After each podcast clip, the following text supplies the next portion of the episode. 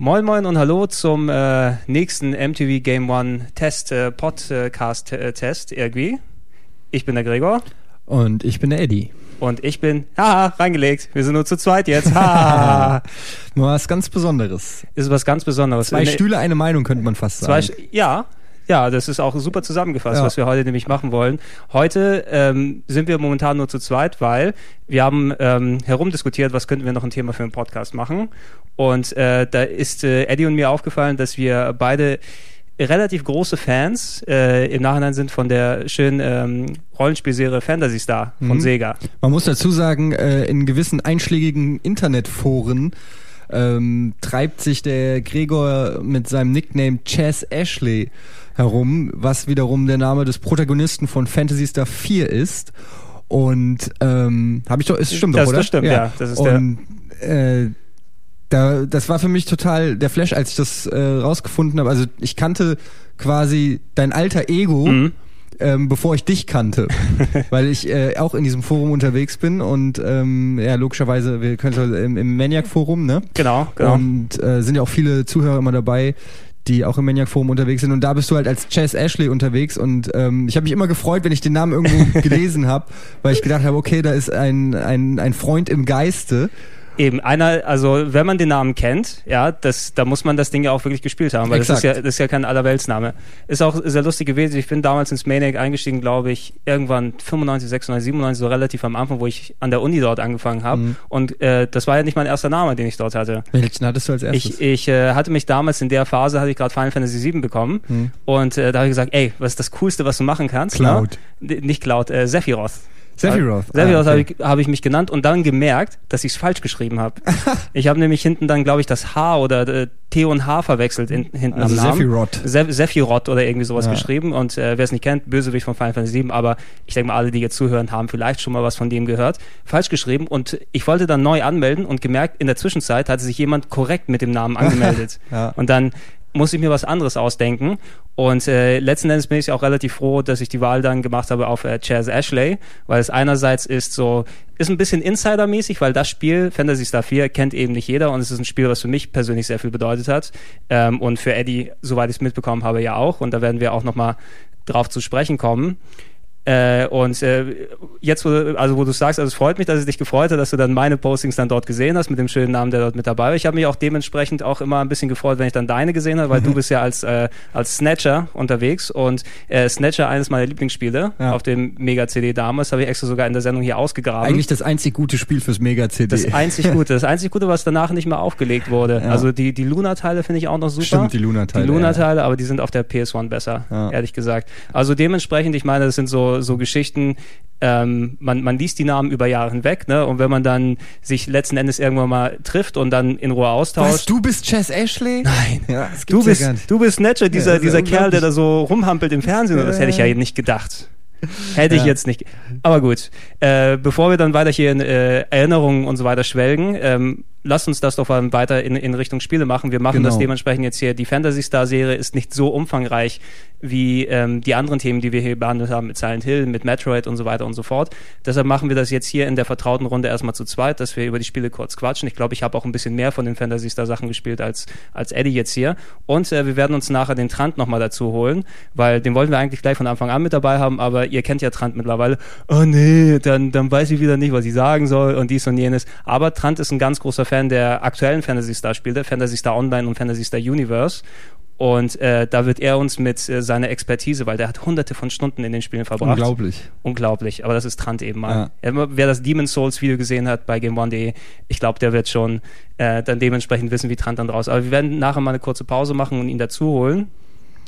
Ähm, ich würde gern dann einmal direkt anfangen. Ich glaube, das Spiel hast du wahrscheinlich äh, nicht gespielt, glaube ich, äh, Eddie. Das allererste Fantasy Star. Natürlich habe ich das du gespielt. Du hast es gespielt. Natürlich. Natürlich. Aber damals als, als Kind oder später nachgeholt? Ähm, schon als Kind, allerdings nicht auf dem Master-System direkt, sondern tatsächlich ähm, habe ich das auf dem Game Gear mit Master System Adapter gespielt. Uh, auf dem Game Gear sogar. Ja, erinnerst du dich noch an diesen Äh, die- dicken, die- fetten, klobigen Master System Adapter? Ja, das genau, dann hast du dann hinten, die musst du glaube ich sogar teilweise anschrauben. Anschrauben, genau, damit und dann es die nicht dicken, abfällt. fetten Master System Module rein.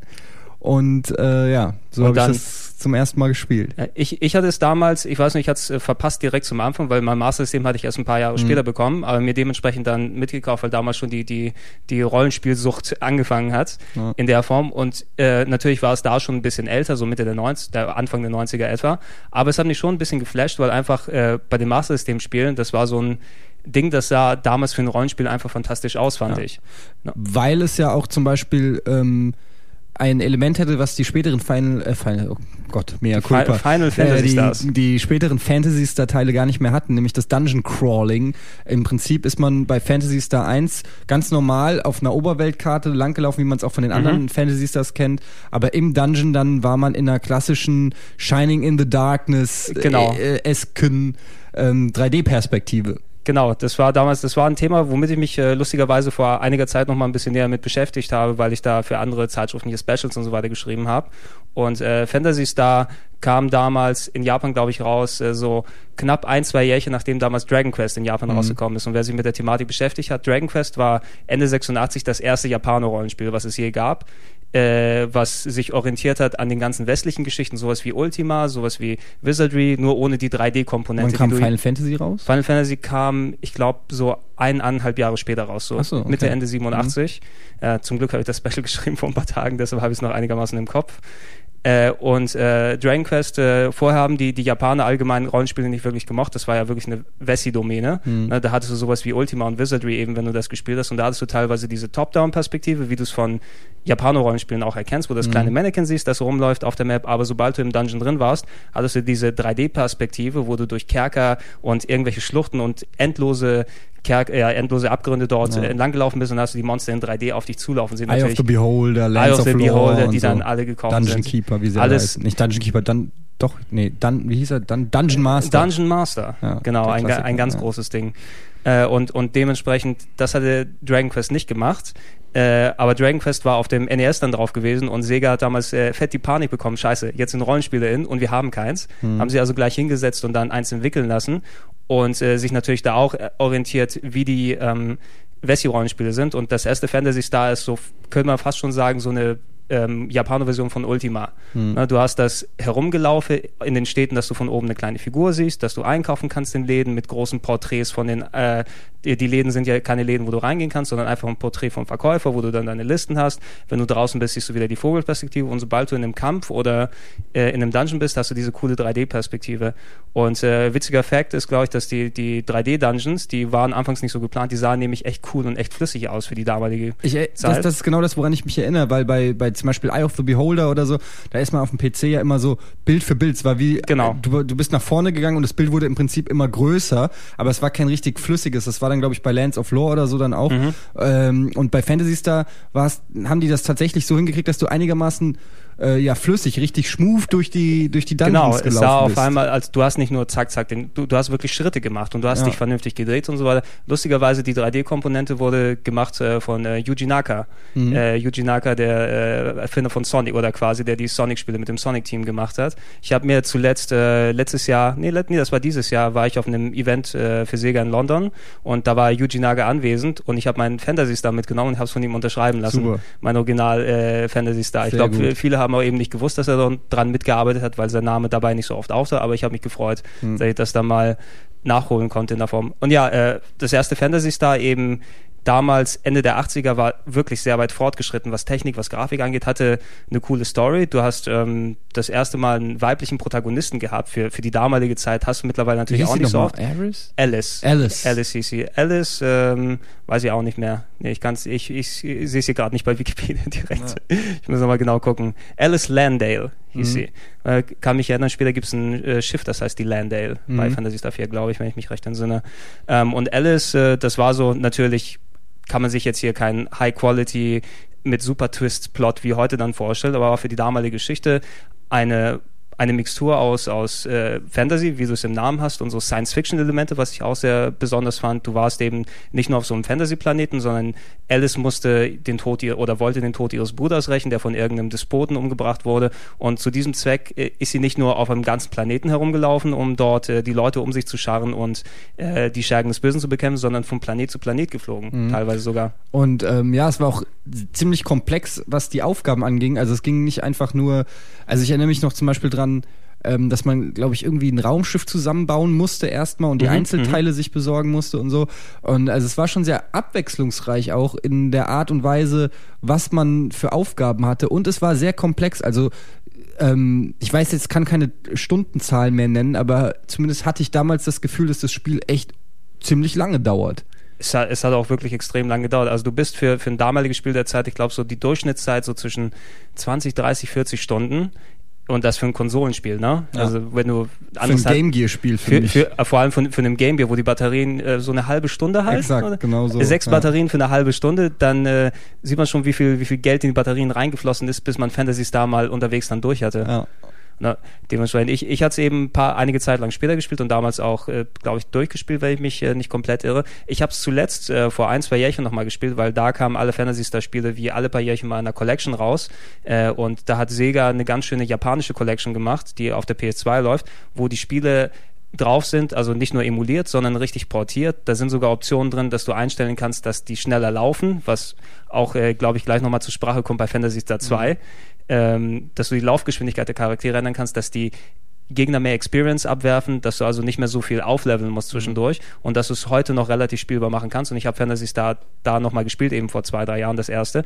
Und es hält immer noch sich sehr gut, finde ich. Mhm. Also speziell eben, wenn du dann Sachen aus der Ära hast, dieses Vergleich, weil das allererste Final Fantasy kannst du nicht mehr wirklich spielen. Ja. Selbst in den Neuauflagen, die es ja x-fach gibt für PSP und so, das finde find, find ich so sehr, ja, sehr gehen ja. einfach. Und, und Dragon Quest natürlich hat sich in eine andere Richtung äh, weiterentwickelt, jetzt schön pomp äh, pompöse große Sachen. Ich glaube, du hast Dragon Quest 8 jetzt zuletzt mhm. mal ein mhm. bisschen gespielt, ne? Genau. Das ist natürlich, die aktuellen Spiele sind cool, aber die anderen, die alten sind schon extremst veraltet, ne? Ja. Und da ist Fantasy Star ein Ding, was sich echt gut gehalten hat. Das ist für mich persönlich auch das beste 8-Bit-RPG, was es auf Konsolen gibt. Ja. Also ich glaube, es ist, ich überlege gerade, das ist glaube ich sogar das einzige RPG, was ich auf 8-Bit gespielt, also so richtig klassisch ja, RPG. Ja, wir, wir, wir haben auch relativ wenig damals bekommen in Europa. Ja. Ich weiß, bei, bei meinem Fantasy Star ist drin eine deutsche Anleitung auf Fotopapier gedruckt, äh, zusätzlich zum Handbuch mit reingelegt ja. und anscheinend ja wirklich von der deutschen Sega-Niederlassung damals hier, äh, weil es ein komplexeres Spiel war als sonst, mhm. ne? Neben diesem achtsprachigen Handbuch, was normalerweise drin ist bei den Master System Spielen, was so billig gedruckt ist,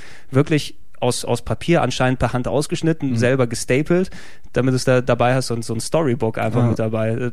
Die wussten eben nicht, was sie sonst damit anstellen sollen. Die wollten irgendwas extra bieten und war schon ein echt cooles Ding. Äh, aber wir wollen uns jetzt nicht hier Ewigkeiten über Fantasy Star 1 unterhalten. Denn richtig los ging es äh, für mich damals dann auch ähm, Fantasy Star 2.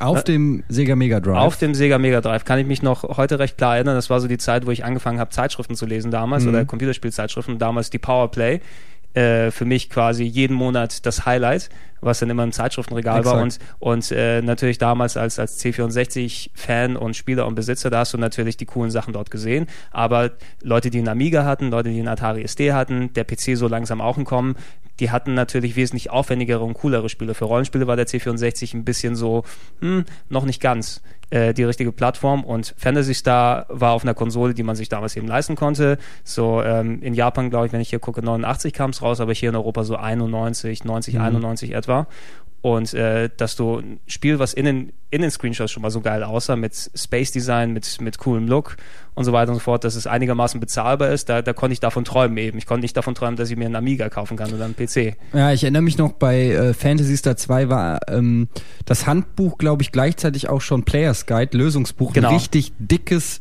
ähm, sehr gut gemachtes äh, Lösungsbuch und ähm, ich erinnere mich, dass ich das auch benutzt habe mhm, mh. und ich kann mir heute gar nicht mehr vorstellen, also ich habe das Spiel nie gespielt ohne dieses Lö Lösungsbuch. Mhm.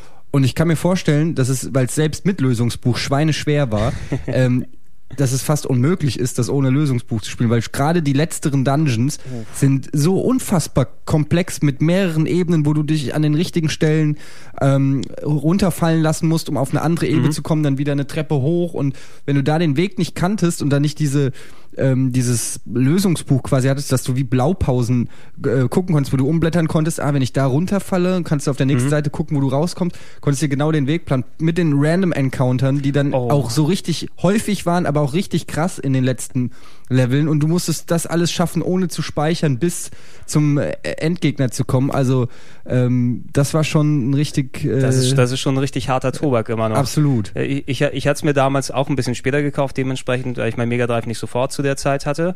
Und ich kann mich auch noch erinnern, ich habe es von der Videothek gekauft, weil mhm. das war so eins der Spiele, wo, wo die Videotheken, wo man wirklich noch regelmäßig hingegangen ist und geguckt hat, was gibt's denn da, was kann man übers Wochenende mitnehmen mhm. und vielleicht sogar durchzocken. Und Fantasy Star war immer so ein Ding, was relativ oft im Regal drin blieb, weil ich glaube nicht, dass es so der, der Standard, das Standardspiel war, was die Leute geholt haben, aber als ich es mir von dort dann gekauft habe, für 20 Mark oder was auch immer, das hatte keine normale Hülle mehr bei mir, weil die hatten das in eine Videothekhülle reingepackt, weil in die normale das Handbuch gar nicht mehr reingepasst hat. Mhm. Dieser 120, 130 Seiten ja. Mini-fette Guide. Und wie du es gesagt hast, ich kann mir auch nicht vorstellen, und du kannst es wahrscheinlich auch nicht vernünftig spielen, ähm, weil einerseits, okay, gegenüber dem ersten Fantasy Star, das war natürlich auch schon ein bisschen schwer, aber ich finde, das ist schon teilweise noch managebar gewesen, was du dort gemacht mhm. hast. Fantasy Star 2 hat, hat äh, zwei Dinge gemacht. Einer, das erste, das, und der größte Unterschied ist, dass es auf die 3D-Dungeons verzichtet hat.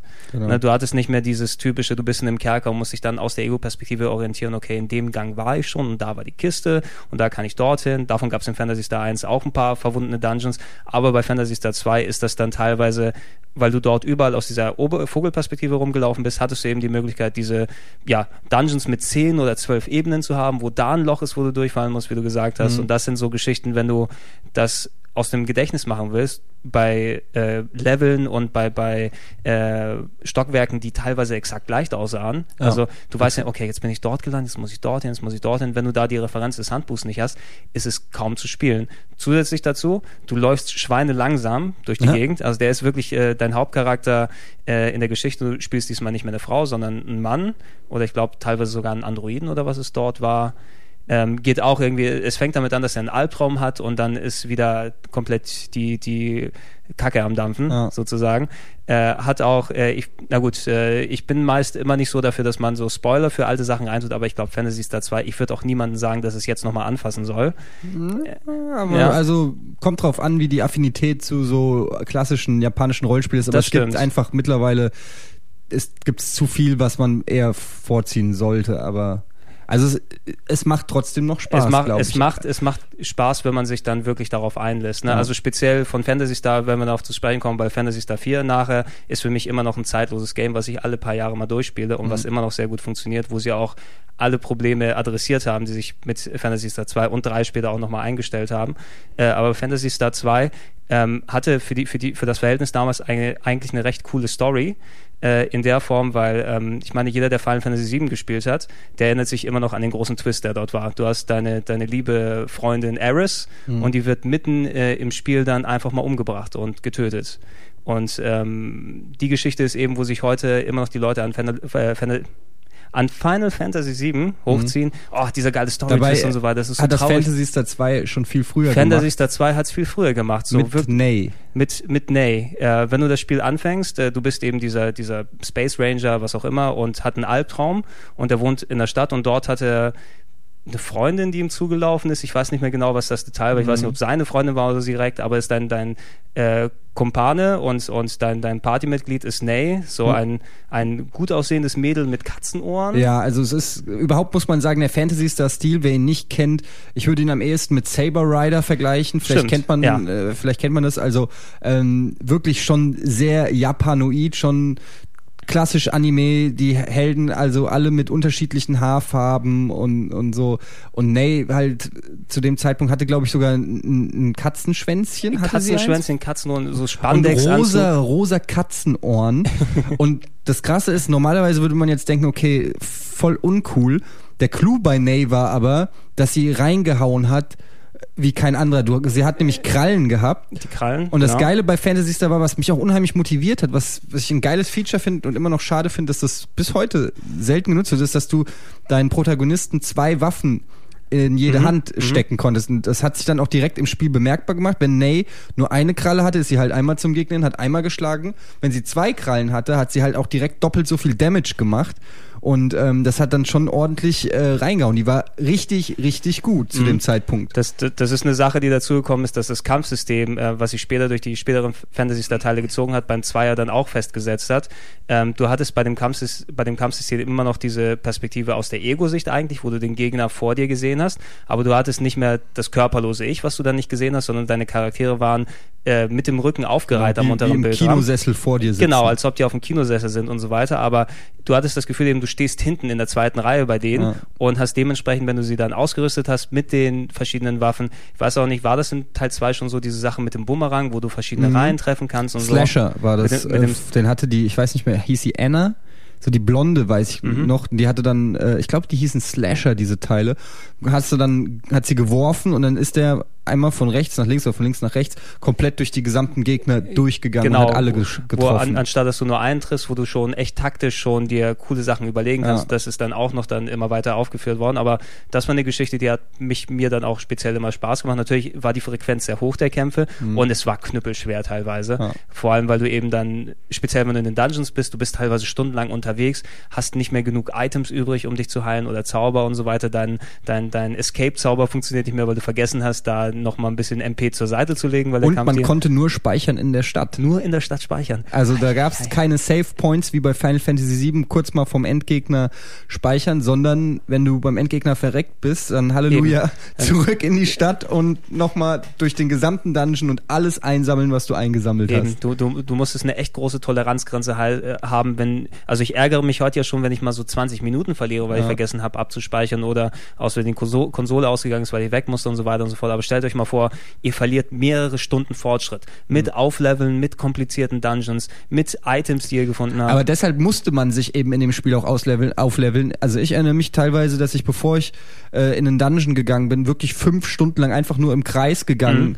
bin und Gegner gemetzelt habe, bis ich wirklich äh, stark genug war, um einigermaßen in Anführungsstrichen bequem durch den Dungeon zu kommen, um eben nicht dieses böse Erwachen zu haben. Eben in, in, in der Hinsicht wirklich auch noch ein schweres Ding. Es gibt es mittlerweile für ähm, die ähm, Nintendo Wii als Virtual Console Download, glaube ich, und ist auch auf etlichen äh, Mega Drive Collections und sonstigen Downloads mit drauf. Ich kann da auch wirklich empfehlen, dann eben, falls ihr eine japanische PS2 habt oder japanische PS2-Spiele abspielen könnt, ähm, auf der auf der Remake Collection, die rausgekommen ist, die auch wirklich nur 20 Euro kostet im Import, äh, packe ich vielleicht nochmal einen Link dazu, je nachdem, wenn ich den Artikel fertig mache. Äh, dort kann man auch vor allem einstellen, dass der einerseits schneller läuft, der Fantasy Star 2 Typ, und dass du mehr Experience bekommst, dass du dementsprechend dir schon mal ein bisschen von diesem wirklich stundenlangen Aufleveln ersparen kannst, dass ja. du vielleicht dann runterbrichst und dann äh, ist es vielleicht auch erträglicher für, für heutige Verhältnisse. Weil nach einiger Zeit, wo ich dann, ich habe es irgendwie Anfang 2000 nochmal versucht zu spielen und dann ist, ich habe, mein Kopf ist fast explodiert ja. dann teilweise bei dem ja. Wir sind übrigens abgedriftet, wir haben nämlich angefangen von Nate zu erzählen. Genau, genau. Und ähm, es kommt dann nämlich so weit, und das passiert noch relativ am Anfang mhm. des Spiels, ähm, dass man Ney hat und sie haut rein und man freut sich schon über den Charakter, weil er so toll ist und dann kommt man zu einem ja, Endboss, kann man sagen, oder Zwischenboss mhm. in einem Dungeon und es kommt so eben Spoiler an, Spoiler ähm, an. dass äh, Ney gekillt wird und das war auch eine krasse Sache, da erinnere ich mich noch dran, weil zu dem Zeitpunkt war, war man nicht darauf vorbereitet, dass das so sein muss, dass genau. du nichts dagegen tun kannst. Und ich habe halt wirklich ähm, dann resettet, weil ich, ich war geschockt, nachdem, weil normalerweise, wenn ein Charakter stirbt, kannst du danach halt wiederbeleben und heilen, wie das so ist halt mhm. ähm, bei, äh, bei Rollenspielen. Aber nee, konntest du halt nicht wiederbeleben, die war halt einfach weg und ich habe gedacht, okay, das kann nicht sein.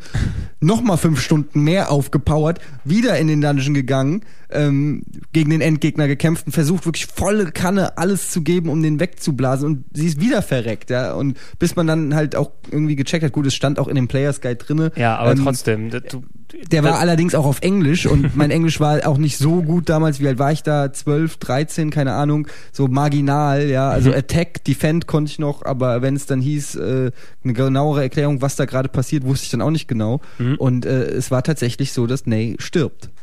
Eben, das, das ist ein Erlebnis. Ich meine, sowas hat man wirklich nur einmal, ne? dass du auch wirklich extrem darauf reagierst, einfach wenn ja. sowas dort passiert, weil ich meine, jeder, der dann mit Games aufgewachsen ist, der du erfährst immer mehr, wie Games sein können, was für Reaktionen sie auslösen können, wie du äh, speziell bei Rollenspielen, äh, damit sie funktionieren, musst du ja ein, ein, um jetzt wieder auf Anglizismen zurückzugreifen, ein Emotional Attachment mhm. zu den Charakteren haben und du hast eben so viel nicht nur an, an Story und an, an Sympathie in, in Ney rein investiert, sondern eben an Leistung, an Arbeit.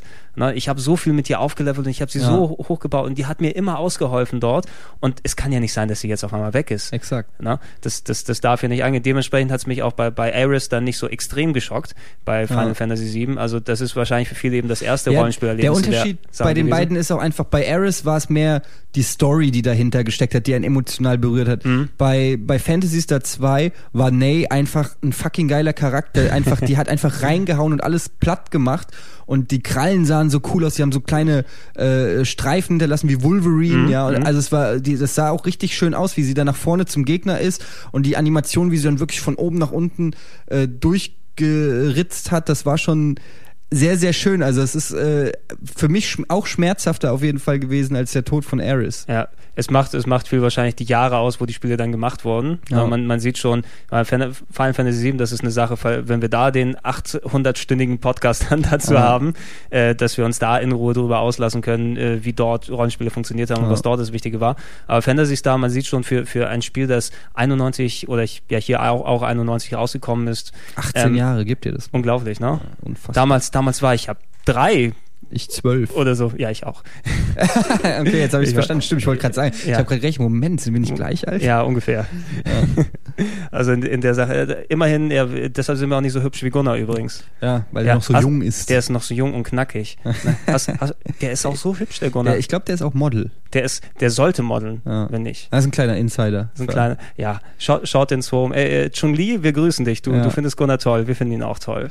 Äh, aber gut, äh, Fantasy Star 2 Ganz groß, hast du noch was dazu? Oder? Ja, also was ich vielleicht noch erwähnenswert finde, ist, dass ähm, auch da schon diese Reise zu den Planeten ist, was mich mhm. ziemlich geflasht hat, weil man fängt erstmal an und muss dann, ich erinnere mich so storymäßig nur, wie gesagt, 18 Jahre her oder mhm. lass es 15 sein, ähm, an, an, an so Bruchstücke. Erstens, woran ich mich noch erinnere, sind, ist zum einen die Musik, die, mhm. obwohl billiges 16-Bit-MIDI-Gedudel immer noch ein unheimlicher Ohrwurm für mich ja, ist. Das, das ist speziell eine Sache. Also die Fantasy Star Dinge hatten immer so ein bisschen technoide Musik, ja. passend zum Setting und äh, sind für mich äh, auch ähm, auf Mega Drive mit die besten Soundtracks, weil sie einfach, das Mega Drive hat eben guten Techno-Soundchip gehabt. Exakt. Also es war eine richtig schöne Musik und was mir halt auffällt, ist, dass man halt erst alles auf diesem Planeten gemacht hat. Man musste dann irgendwelche Staudämme zerstören mhm. oder aktivieren oder irgendwie sowas. Irgendwie ja, so. du musst da was Und ähm, das hat schon echt Zeit in Anspruch genommen und dann ich weiß gar nicht mehr, was der Twist war, ist auch wurscht. Auf jeden Fall ging es dann auf einen komplett anderen Planeten. Mhm.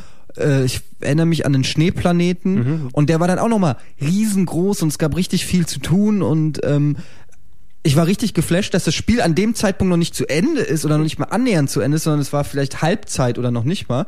Und es gab noch richtig viel zu tun. Und du hast dann später hast du noch, das muss man noch, um die Ney-Story abzuschließen, ist sie nämlich quasi wieder auch getaucht, nämlich in Form von Waffen. Es gab dann mhm. nämlich die Ney-Weapons. Mhm. Ich weiß nicht, gab es auch Ney-Rüstungen, das weiß ich gar nicht Ich bin mehr. mir nicht mehr sicher, aber du hattest die Krallen auf jeden Fall. Genau, aber du hast dann auf jeden Fall, äh, gab es zum Beispiel, nee, es gab dann den, den, die Ney-Shotgun oder so für, für, für ja. den Cyborg. Und das waren dann auch die krassesten Waffen im Spiel. Und das war dann wieder so ein, das war ein schöner Moment, weil du, Nave selber war nicht mehr da, aber sie hat dann diese Waffen, es gab diese Waffen noch, die dann, wo dann ihr Geist quasi mitgespielt hat. Das fand ich eigentlich so eine ganz, ganz schöne Sache noch. Eben, das sind so, so viele coole kleine Details, die dann ja. mit dabei sind. Und ihr müsst euch eben vorstellen, als das Spiel rauskam, äh, Final Fantasy, wo äh, viele Leute eben da ihre, äh, also denken, dass das quasi alles mitbestimmt hat, was, was ja. Rollenspiele gemacht haben. Da war noch nicht mal Final Fantasy 4 draußen, ja. also man nennt es ja mittlerweile 4 Das war Final dann Fantasy aber 2. tatsächlich das, was ich als nächstes gespielt hatte. Na, und das war natürlich äh, auch ganz cool, aber ich glaube, der Fantasy Star war so eine Nummer, es war schon anders. Ne? Es war das einfach, wie der Name schon sagt, mehr Fantasy. Wobei, das könnte man bei Final Fantasy dann auch als, ja. als aber es ist schon, es ist anders und irgendwie, ich, äh, ich will auch gar nicht mich auf die Diskussion Nee, nee, einladen, nee, was ich mehr mag oder so. Die haben beide ihren ganz eigenen Charme und ich habe sie, äh, ich habe sie auf jeden Fall geliebt, beide Genau. Reihen. Es war für, äh, also der größte Unterschied natürlich das F gegen das PH im Namen. Ja. Ne? Final Fantasy mit F und Fantasy Star mit PH. Exakt. Ja, und die coolen Leute schreiben es mit PH wahrscheinlich. Aber das ist dann der Glaubenskrieg gewesen. Egal. Äh, Fantasy Star 2 eben ein schönes Ding, habe ich damals auch gespielt. Fantasy Star 3, hattest du davon mal was gesehen? Ja, das, ich habe es auch durchgespielt. Hast du auch durchgespielt, ja. ne? Ich war Fan- mega Fantasy Star ja, Wie gefiel dir Fantasy Star 3 damals? Also das war ja das Spiel, was dann, glaube ich, was ich nicht direkt zum äh, Release gezockt habe, sondern irgendwie erst mit ein paar Jahren Verspätung, was Mhm. unter anderem auch daran lag, dass dann eben die Konkurrenz größer war. Also es gab dann eben schon Final Fantasy Mhm. und es gab äh, Sachen wie Landstalker und Shining und Wei- Oh, Shining in äh, the Darkness und so äh, Geschichten. Also die Konkurrenz für den Rollenspieler war 16-Bit einfach schon Mhm. dann viel größer und die Auswahl war eben dementsprechend da. Und Fantasy Star 3 hatte, glaube ich, in den einschlägigen Zeitschriften Videogames gab es dann damals schon, glaube ich, so 70er-Wertungen 71, gekriegt. was so se- sehr für ein Spiel, das vorher 90er bekommen Ja, hat. ne? was halt für ein Fantasy Star Spiel wirklich eine Klatsche war. Und dann habe ich es gespielt und ähm, natürlich muss ich au- auch sagen, es ist vollkommen zu Recht meiner Meinung nach der schlechteste Teil. Mhm. Aber ich habe trotzdem Spaß gehabt. Also, was sie bei diesem Spiel haben sie einfach wirklich auch wieder viele neue Sachen versucht. Ich erinnere mich jetzt auch leider nicht mehr so an die genauen Details. Ich weiß, dass es ganz viele verschiedene Enden gab und Mhm. sie wollten so dieses ähm, diese Möglichkeit einführen, dass man Entscheidungen treffen kann, die dann irgendwie auch auf den weiteren Verlauf ähm, des Spiels eine Rolle äh, Genau. äh, Einfluss nehmen. Nämlich Ja. man kann dann, glaube ich, andere Generationen gründen. Äh, äh, du entscheidest, du wirst gleich genauer sagen, man, man, man kann dann sich entscheiden, die zu heiraten oder die, und dann kriegst du ein anderes Kind und dann komm, spielst du einen anderen Charakter. Und irgendwie so war das. Also Mhm. es war eigentlich von der Idee her sehr komplex. Es war äh, genau da für, für ein Spiel, was sich natürlich, okay, du hattest bei Fantasy Star 3 noch keine klare Linie, wie Fantasy Star aussehen muss, weil Teil 1 und Teil 2 waren schon ziemlich unterschiedlich. Ja. Teil 3 war wieder nochmal ein anderes Ding, äh, was äh, entwicklungstechnisch auch schon mal so sein musste, weil die Fantasy Star-Dinger waren wirklich sehr erfolgreich für Sega. Und ähm, die hatten natürlich ihr Entwicklerteam, äh, wo da- die äh, das dann zusammengebaut haben in Japan. Aber äh, nach Fantasy Star 2 wollte Sega so schnell wie möglich noch eins haben und haben sie einfach gesagt, wir geben das, das Spiel an ein anderes Team ab, Fantasy Star 3, und lassen es nicht mehr die Originalleute Das machen. wusste ich zum Beispiel Na? nicht. Ist Aber das erklärt einiges. das erklärt einiges im Nachhinein und das, also wenn man im Rückwirken daran zurückdenkt, macht es dann auch Sinn dementsprechend, weil Fantasy Star 3 ist dann wirklich eben anders. Es hat dieses typische frühe, diesen typischen frühen Mega Drive RPG Charme, weil Sword of Familion, falls Ja, du das mal natürlich, gespielt hast, ja. so dieses, diese, dieses, Habe ich auch nie durchgespielt. Das hat ja, mich auch, war auch so, sehr strange, Ja. sehr stranges Zeug mit. Geht aber so in die Richtung auch. Ja. Äh, und äh, Fantasy Star 3 wurde eben von einem anderen Team gemacht und äh, in Japan war zwischen Teil 2 und Teil 3, glaube ich, nicht mal ein Jahr Pause. Ne? Und ein Jahr Entwicklungszeit, also ein normales Team kann innerhalb eines Jahres kein Rollenspiel für eine, für eine Konsole zusammenschustern. Da waren dementsprechend die anderen Leute dran und was die gemacht haben, war ja, man kann schon fast ein Spin-off nennen, äh, was da rausgekommen ist. Ähm, dort war eben die Geschichte, du bist angefangen in so einem klassischen Fantasy-Setting, dass du deine Prinzessin oder sowas heiraten willst, du bist ein Prinz in dem Land und dann geht die Hochzeit schief, äh, weil irgendjemand da ankommt und du landest im Knast. Und äh, von dort aus äh, musst du dann dich als, als Prinz rehabilitieren oder irgendwelche solchen Geschichten machen. Und die Geschichte war eben so aufgebaut, dass, wie du es erwähnt hast gerade, Eddie, äh, dass du mehrere Spiele in einem hattest. Du hast quasi die Story von dem, von dem Prinzen dann dort gespielt. Das hat ein paar Stunden gedauert. Und am Ende konntest du dir dann, äh, hast du dann geheiratet, aber du konntest dir aussuchen, wen du heiratest. Na, und dann sagen wir, du hattest die Wahl zwischen einer dunkelhaarigen Prinzessin und einer blonden Prinzessin und so weiter. Und je nachdem, für wen du dich entschieden hast, du, das Spiel hat nämlich danach mit deinem Nachfahren eingesetzt. Und du hast die Geschichte von deinem Nachfahren Genau, gespielt. über Generationen. Genau, es heißt auch Generations of Doom, ganz Mhm. clevererweise der Untertitel. Und du hattest so drei, vier kleine Spiele in sich, äh, wo du dann natürlich dadurch, je nachdem, wie du geheiratet hast, hast du so kleinen Einfluss genommen. Ich glaube, die Geschichten an sich haben sich nicht so sehr verändert, aber ein bisschen so der Look dann. Ne? Weil es war schon eine coole Sache, wenn du über drei, vier Generationen selber bestimmt hast, wie die Gene ungefähr so aussehen, was für Haarfarben die haben Mhm. und so weiter und so fort. So extrem haben sich die Stories dann nicht. Ähm, verändert innerhalb der Geschichte, aber am Ende war der, der große Twist, oh Gott, der große Twist äh, rausgekommen ist, die ähm, ganze Geschichte hat äh, nicht auf einem Planeten stattgefunden, sondern im Weltraum, Mhm. äh, weil ähm, du warst auf so einer Art großen, ja, die Kontinente waren unter so riesigen Glaskuppeln, die im Weltraum weggeflogen sind anscheinend, weil am Ende von Fantasy Star 2 ist, glaube ich, einer der Planeten explodiert, Mhm. dort in diesem Sonnensystem, wo du herumgeflogen bist und da haben sich dementsprechend die Menschen in große Raumschiffe begeben und auf der Suche so äh, Kampfstern Galactica-mäßig auf ihrer neuen Heimat nach einem neuen Planeten und sind dort in so Generationsschiffen äh, irgendwo hingeflogen. Am Ende hast du eben dann gesehen, auf einmal warst du auf so einer äh, Überwachungsstation und was auch immer, hast gesehen, oh Gott, das sind ja riesige Weltraumschiffe, wo die rumfliegen. Und das sind so, wo sich innen drin dann die ganze Geschichte abgespielt hat. Wie hieß denn nochmal der Bösewicht? Es gibt doch nicht Dark Matter? Nee, ähm, Dark, Dark Falls oder Dark, ähm, Dark Force. Dark Force. Eine Ja. klei äh, kleine Anekdote dazu. Im Original heißt er, glaube ich, Dark Phallus. Echt? Ja. Äh, Quatsch. und und äh, doch wirklich, ne? Also die. äh, Ich glaube, da, da braucht man nicht so dementsprechend mehr zu erwähnen, was es Mhm. alles bedeutet. Aber die Japaner haben natürlich ein Fable für solche Geschichten. Und das wurde dann, ja, das, das äh, Dark Force oder Dark Phallus äh, ist so das, das übergreifende Böse, der sich dann hinter jedem Plot oder sowas dann dort bewegt und äh, die Bösewichte beeinflusst. Das haben wir bei Fantasy Star 4 dann auch gleich nochmal. Ähm, und der wurde dann eben hier, ja, mit dem Teufel oder wie man es auch immer gleichstellen will, der wurde hierzulande dann übersetzt entweder in Dark Force, was natürlich ein bisschen Wundert mich, neutral warum ist. sie nicht schwarzer Penis genannt. Ja. Vielleicht hat er auch noch so einen dicken Penis, den sie wegretuschiert haben. Ja, je, Jeder, der mal das erste Guilty Gear gespielt hat, achtet mal aufs Cover auf der PlayStation 1 und dann sagt mir mal, wie lang der Metallpenis ist, der dort zu sehen ist. Okay. Ja. Also eine klei kleine Suchaufgabe für Ja. äh, gerade eben. Äh, dementsprechend, äh, ich glaube, es, es war eben immer Dark Force oder Dark Dark äh, Falls, äh, F-A-L-Z, glaube ich, haben sie ihn danach genannt in, in äh, Fantasy Star Online, äh, den du dann am Ende besiegen musst. Und der hat irgendwie dort, ja, du brauchst immer einen Bösewicht, der, der das alles motiviert. Ja. Am Ende hat sich vor Fantasy Star 3 eben rausgestellt, die fliegen dann dort im, im Weltraum weg und eigentlich kann man sich das so vorstellen, Fantasy Star 3 war so der Vorgänger von Fantasy Star Online und Universe, weil dort geht's dann um, um die Menschen, die andere Planeten kolonisieren. Ne? Und äh, das hat natürlich mit der klassischen Fantasy Star Story nicht viel zu tun, die sich in diesem Sonnensystem mit den drei Planeten äh, Algol, glaube ich, ist das Sonnensystem, und du hattest dort äh, den Planeten Motavia, der so ein Wüstenplanet war, äh, Desolis, das war der Eisplanet, Mhm. und ich glaube, der Planet, der wie eine normale Erde war, hieß Parm oder Parma. Das war auch der, der am Ende von Fantasy Star 2 explodiert ist. Ja. Den findest du später in Fantasy Star 4 auch wieder als äh, Asteroidengürtel, was eine ganz coole Sache war. Äh, und Fantasy Star 3 dementsprechend andere Story, anderer Look und so weiter, aber es war so spielerisch ein bisschen, ich fand es ein bisschen flach dann meist. Ja. Du, du hattest diese coole Premise, aber die Story ging irgendwie nicht so direkt weiter und ähm, der, der Twist am Ende war zwar ein Twist, aber bis es dorthin aufgebaut, du warst natürlich andere Kaliber gewohnt von Fantasy Star 2. ja, es war einfach, es war Durchschnittskost, so ein, ein lauer Aufguss. Lass uns lieber direkt zum nächsten Teil kommen. Lieber direkt zum nächsten Teil.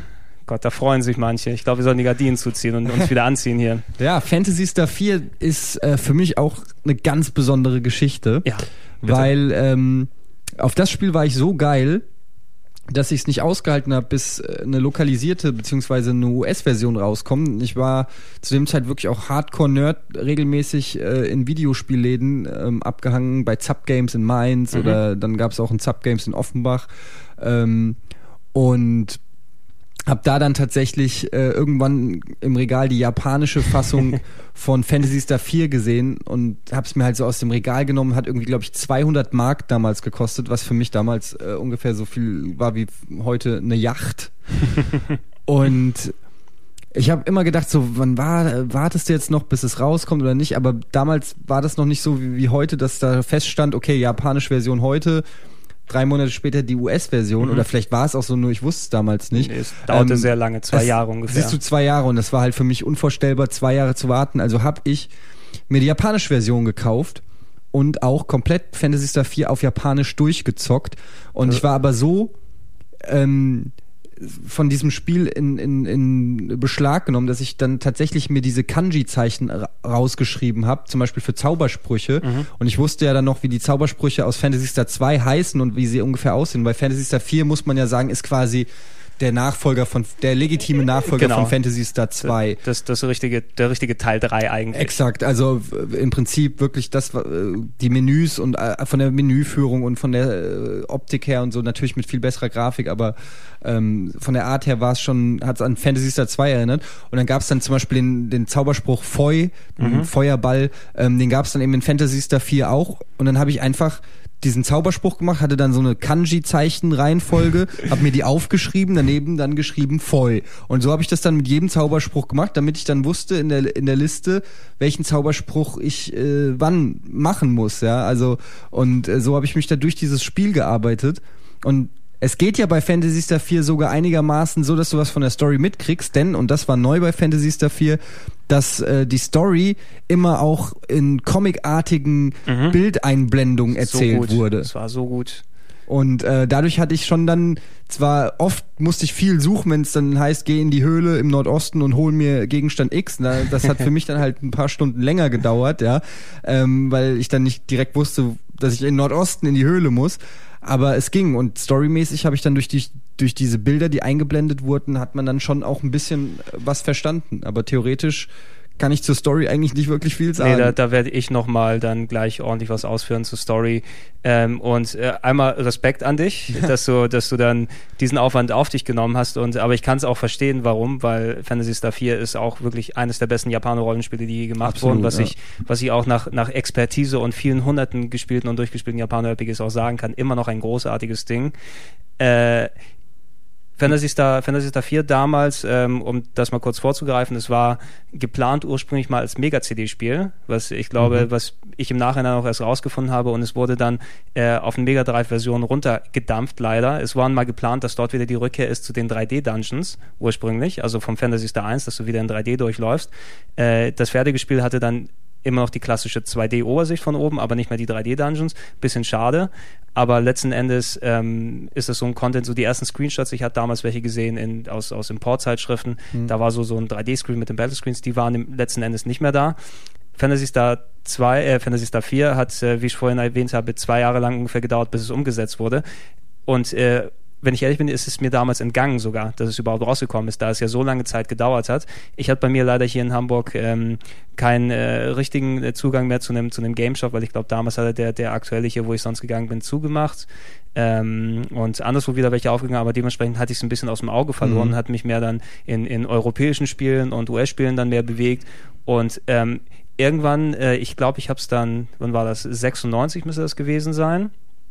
Äh, zu meinem 18. Geburtstag damals, äh, 600 bin ich äh, zu Karstadt gegangen und äh, dort war gerade der Mega Drive Ausverkauf gestartet, weil da zu der Zeit äh, PlayStation im Kommen und so weiter und die hatten noch die Lager voll mit alten Spielen. Mhm äh, und äh, konnten sie natürlich dann nicht mehr halten. Da haben sie also alle Spiele für so 10, 20, 30 Mark rausgehauen. Und äh, als, als äh, Rollenspiel natürlich viele Sachen, die mir entgangen waren, weil ich nicht mehr so darauf geachtet habe. Auf einmal war da ein Light Crusader zum Beispiel mhm. drin, falls du das gespielt hast, was mhm. ich persönlich nicht mehr so toll finde. Oder ein äh, Soleil, mhm. was das so, war so, cool. so, ein cooler Zelda so ein cooler Zelda-Klon da war. Und es war ein Fantasy Star 4 dort für 30 Mark. Mhm. Und ich dachte so, oh, Fantasy Star, es war so geil, ne, mit den alten Teilen. Nimmst du es mal mit, schaust es mal an und ähm, an meinem 18. Geburtstag habe ich dann quasi mir Fantasy Star morgen gekauft und reingepackt und das war das, was ich die nächste Woche nur gemacht habe. Habe ich nur Fantasy Star 4 gespielt. Ja.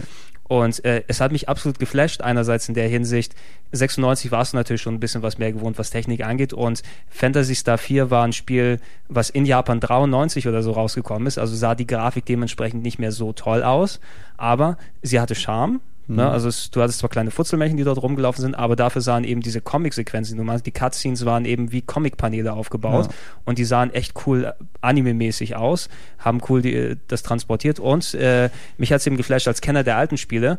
Es ist so eins, ja, wenn du so, eine, so ein Universum aufgebaut hast, wo du die Planeten, wo du die Story, wo du die Ereignisse kennst, äh, Fantasy Star 4 hat immer wieder sich darauf bezogen, was in Teil 1 und Teil 2 passiert ist. Ähm, du hast zum Beispiel in der Stadt dort eine Statue gefunden, wo es um die große Heldin Alice ging, wo mhm. denn die, die Heldin von Teil 1 war dort als Statue ausgestellt. Ne? Das ja. hat von der Story her im gleichen Sonnensystem gespielt wie Teil 1 und Teil 2, nur ein paar tausend Jahre später. Und äh, im Verlauf der Story ist natürlich wieder alles Dark Force und will jetzt wieder das, die, die, das Universum an sich reißen und so weiter und so fort. Aber du hast dich eben in diesem vertrauten Universum bewegt und die Ereignisse, die da passiert sind, der Planet, der explodiert ist, der ich meinte, der ist eben dort als Asteroidengürtel dort auf einmal. Und du findest ähm, in einem Zusatzdungeon, der nicht zur Story gehört, zum Beispiel eines dieser äh, Generationsschiffe aus Teil 3, die dann weggeflogen sind, ist auf einem der Planeten abgestürzt und du gehst durch das Wrack durch und findest dort am Ende auch andere Geschichten. Also es waren lauter Referenzen drin auf die alten Teile. Du hast Charaktere gefunden aus den alten Teilen. Äh, Rune, äh, der blauhaarige Kollege, den du dort findest, ist zum Beispiel der, na ich glaube, in der Story der einer der Nachfahren eines Charakters aus Fantasy Star 1 und Irgendwie so, oder war es oder war es Teil 2? Ren ist wieder da, der, der Roboter, der, glaube ich. Cyborg, ja. Der Cyborg, genau der gleiche, den du dann in der Raumstation findest. Und ähm, inhaltlich hat es natürlich viele Sachen dann, äh, trotz, äh, also durch die ganzen Referenzen hat es viele Geschichten abgefeiert, ähnlich wie sie in Teil 1 und Teil 2 waren. Wir hatten bei Teil 2 angesprochen, dass du die Geschichte mit Ney hattest. Ähm, bei Teil 4 haben sie es quasi wiederholt nochmal, nur dort war es nicht Ney, sondern es war äh, deine äh, Kollegin äh, Alice, glaube ich, hieß sie dort auch, äh, Alice Brankwin. Ähm, und äh, in dem Spiel geht's quasi, du bist der Hauptcharakter Chaz, äh, Chaz Ashley äh, und bist so ein Nachwuchshunter, Nachwuchsjäger, so eine Art Auftragstyp, ähm, der dann so Aufträge bekommt und sagt, hier, äh, da haben wir eine Plage an Ratten, äh, rotte die Ratten mal aus und sowas, ne? Und äh, Alice ist quasi so die, die große Hunterin, die dich unter ihre Fittiche genommen hat und ihr geht zusammen los und macht Aufträge. Der erste, äh, das Spiel beginnt damit, dass man bei der Uni ankommt und da geht es darum, da kommen irgendwie Monster aus dem Keller. Ah, ja, jetzt dann, ich mich. dann checkt euch das, checkt mal runter und schaut mal, was dort ist. Und daraus entwickelt sich dann, dass die Das habe ich zum Beispiel ewig gesucht, weil das war nämlich innerhalb der Stadt, glaube ich. innerhalb der Stadt, genau. Und ich habe den ersten Dungeon halt außerhalb natürlich der Stadt gesucht. Und das hat mich, da war ich schon sechs Stunden im Spiel, bis ich dann endlich gerafft habe, dass man äh, ja halt irgendwo Genau, da in, in, in, in die Schule muss. irgendwie. Genau, das, ja. das ist die Problematik beim japanischen Ja, Ding. Also der, der, der erste Dungeon ist im Kerker der, oder im, im, im Keller der Schule besser gesagt. Und bevor du dann ein Gespräch mit dem Rektor gehabt hast, steht da unten der, der nächste Hauptcharakter, Hahn. Das ist so ein Student aus der, aus der Schule, der immer so einen Doktorkittel anhat. Der steht dort und lässt dich nicht vorbei. Du musst erst mit dem Rektor geredet haben Genau. und dann schließt er sich deiner Gruppe an und du findest ja, ja. unten einen Monstergenerator, was auch immer, was es war. Und ich erinnere mich, ich weiß, woran ich mich bei Fantasy Star 4 noch sehr gerne erinnere, das hat mich damals so geflasht, war äh, der letzte Dungeon. Oh. Der war, ähm, ja, das war ein, ein wie, wie soll man es erklären, ein, ein Drogenausflug fast schon. Genau. Ist auch wieder, glaube ich, so auf, auf so Glasböden gelaufen, wie ähnlich wie in Fantasy Star 3. Ich weiß nicht mehr genau, aber auf jeden Fall, der Hintergrund war bunte, waberndes, irgendwelches komisches Sternengelöt. äh, Genau, es, es ist also Wenn ihr es euch jetzt spe- vorstellen spe, könnt. spe, speziell für Sachen. Ich hatte viele ähm, Geschichten, natürlich die Referenzen habe ich noch hier und da dann dann bemerkt, aber ich hatte viele so die den Effekt ein bisschen vergessen im Kopf, weil es so lange her war, dass ich die alten Fantasy Stars gespielt habe. Es hat mich wieder geflasht, wenn du in den Weltraum fliegst, ne? Auch wieder genau die gleiche Geschichte. Du du denkst, du hast den einen Planeten abgesucht und dann äh, findest du ein Raumschiff, was dann was du dann reparierst und auf einmal bist du auf dem Eisplaneten, wo nochmal ein ganzer Planet zum, zum Untersuchen ist. ist, ja. Und äh, auch eine ganz geile Geschichte. Du, ähm, einer der Enddungeon vom allerersten Fantasy Star ist äh, ein normaler Dungeon jetzt hier. Ne? Es Mhm. gibt so ein Schloss im Weltraum, das Schloss des Bösewichts, was dort, ich glaube, im, im Fantasy Star 1 in der Luft geschwebt ist. Das befindet sich dann dort im Orbit der Planeten, weil es dann irgendwie dort gelandet ist nach den paar tausend Jahren. Und dort musst du hin und quasi den Dungeon wie in den Enddungeon von Fantasy Star 1 äh, als Dungeon in Fantasy Star 4 durchgucken, was auch schon ein geiler, ja, so ein geiles Absolut, Element, was, ja. was, was wenige Leute gemacht haben. Und es wurde immer abgedrehter. Ähm, was ich auch sehr geil fand, eben, du hast die Musik bei Teil 2 äh, erwähnt. Für mich der beste Mega Drive Soundtrack, Fantasy Star 4.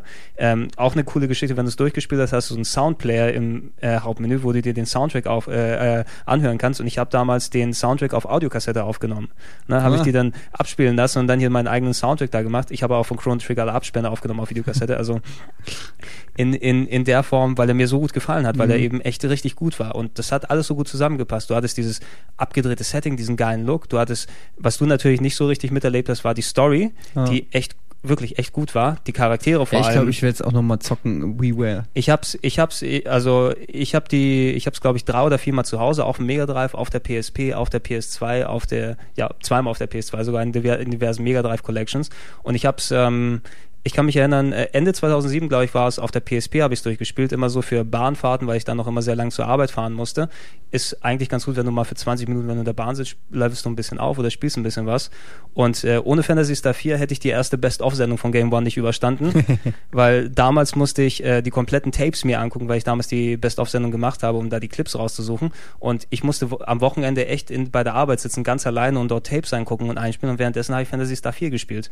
Ja, und, und mich wieder daran erinnert, das war jetzt bestimmt das vierte, fünfte, sechste Mal, wo ich es durchgespielt habe auf, auf der Plattform. Es war immer noch geil, immer noch ein richtig gutes, ein richtig gutes Rollenspiel, was sich auch gut gehalten hat, was auch das richtige Pacing hat, das richtige Tempo. Ähm, Es war allerdings nicht so komplex, meine ich. Es war die Ko- also ich die Komplexität- glaube ich, recht schnell Nee, durch. die, die Komplexität wurde runtergedreht. Also du, es ist nicht mehr so knüppelschwer wie der, Mhm. wie der Teil 2 oder auch Teil 1. Äh, dementsprechend, du kommst also relativ gut durch. Ähm, die Kämpfe sind ein bisschen abwechslungsreicher. Die Frequenz ist nicht mehr ganz so hoch bei den Random Encounters.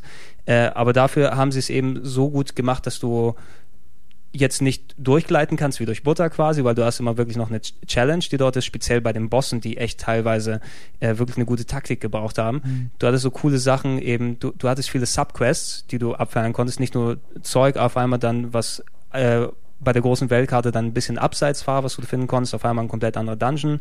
Oder was ich auch sehr cool fand, äh, die Questlisten in der Gilde, so sehr klassisch äh, PC-Computer-Rollenspielmäßig. Da du findest dort in der Hauptstadt äh, eine Gilde, wo du dann Aufträge aufnehmen äh, kannst. Und da geht zum Beispiel, da gibt es so eine Wurmplage auf einer Ranch.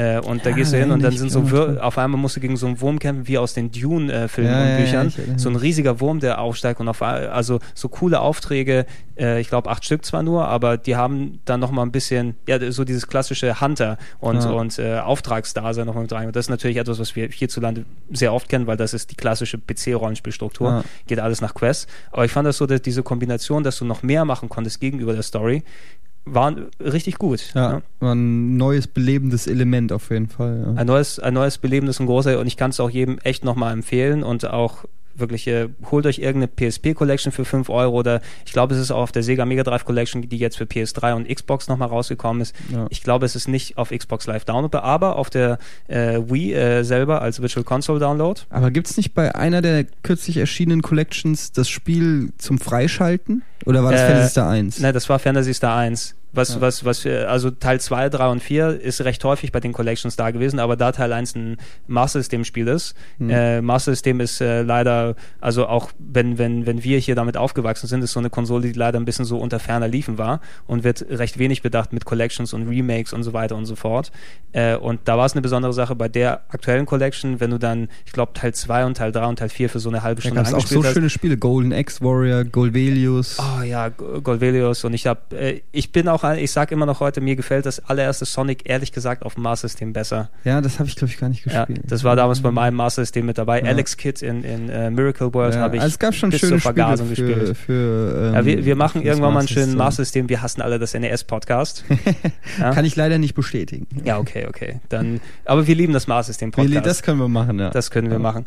Ähm, ich würde sagen, lass uns mal eine kleine Pause machen und wir holen den Trant dazu und äh, bringen das nochmal zu Ende mit den, jetzt wo wir die guten Spiele durch haben, lassen wir Trant mal drüber reden, wie die Fantasy Star Serie in den Bach gegangen ist. So. So richtig runter.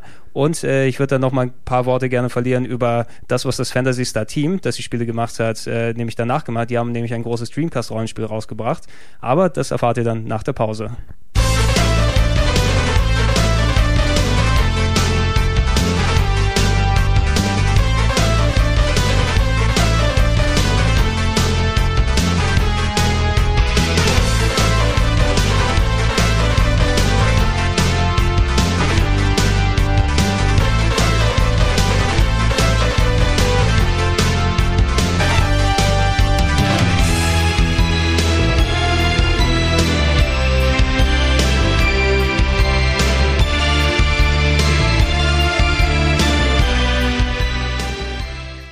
Also wir sind wieder zurück aus der Pause und äh, jetzt sind äh, nicht nur der Eddie und ich hier, sondern auch der Trant und der Uke, der, der, Uke, der, Uke hört nur zu, aber der, das ist ja auch egal. Der, U, wir, Hallo Eddie. Er hat Hallo. gar, nee, Uke ist hier gerade da, aber er hat gerade ein Mikrofon, weil wir haben ihm noch keins gegeben und das ist auch besser so, ehrlich gesagt. Er hat auch zum Thema eigentlich gar nichts zu sagen, aber nee. er sitzt hier mit einem Wikingerhut. Es geht doch jetzt um Toiletten, oder nicht? Und fragt, ob es um Toiletten geht. Ja, auf jeden Fall überwacht er mal, was wir hier machen. Und ähm, wir kriegen danach wahrscheinlich auch irgendwelche Strafen aufgebrummt oder so. Dürfen den Küchendienst von Simon machen oder so, ne? Das wird dann dementsprechend nicht gut ablaufen. Aber ähm, lass uns mal zum Thema zurückgehen, sonst sitzen wir wahrscheinlich noch Ewigkeiten hier. Thema war Fantasy Star. Ich glaube, ich brauche es nicht mehr so direkt erwähnen, weil wir hatten hier gerade nur eine kurze Pause im Podcast. Und äh, wie ich am Anfang schon erwähnt habe, wir haben uns den Trant dazu geholt, weil der Trant ist ein ganz großer Spe Spezialist, was die späteren Fantasy Star Spiele angeht. Ja, würde ich jetzt nicht so sagen. Du hast sie gespielt. Ich habe sie gespielt, ja. Ja, du hast sie lange gespielt. Ich bin aber kein Spezialist und bin auch nicht wirklich gut vorbereitet. Das ist doch egal, Trant. Außerdem, das ist ein Test. Du darfst dich nicht ablenken lassen davon, was jetzt Uke macht. Ja. Aber wir, wir sind vorhin ausgestiegen mit ähm, Fantasy Star 4. Fantasy Star 4 fürs Mega Drive damals noch äh, Mitte der 90er rausgekommen. Und ähm, danach hatte Sega, ja, so wie Sega es gerne ist, bei den erfolgreichen Serien äh, eine Pause gemacht von mehreren Jahren und es war viele Jahre lang eben kein Fantasy Star rausgekommen, was relativ merkwürdig war, da 97, 98 das ja richtig abgegangen ist mit Final Fantasy VII, dass Rollenspiele auf einmal so modern und so in waren, dass jeder Publisher mindestens zehn Stück pro Monat rausgehauen hat. Nur Sega hat eben nichts gemacht. Kein neues Fantasy Star, kein gar nichts für den Saturn. Ja, ich glaube, Ja. Sega hatte zu dem Zeitpunkt große Probleme, ihre neue Konsole Dreamcast an den Mann zu bringen. Dreamcast, also die hatten so viele Probleme von Sega 32X über Mega CD, über Neptune, über äh, was nicht mal rausgekommen ist, äh, über Nomad und wie die dann alle heißen. Die haben nur Hardware rausgebracht, aber keine Spiele dafür gehabt dann.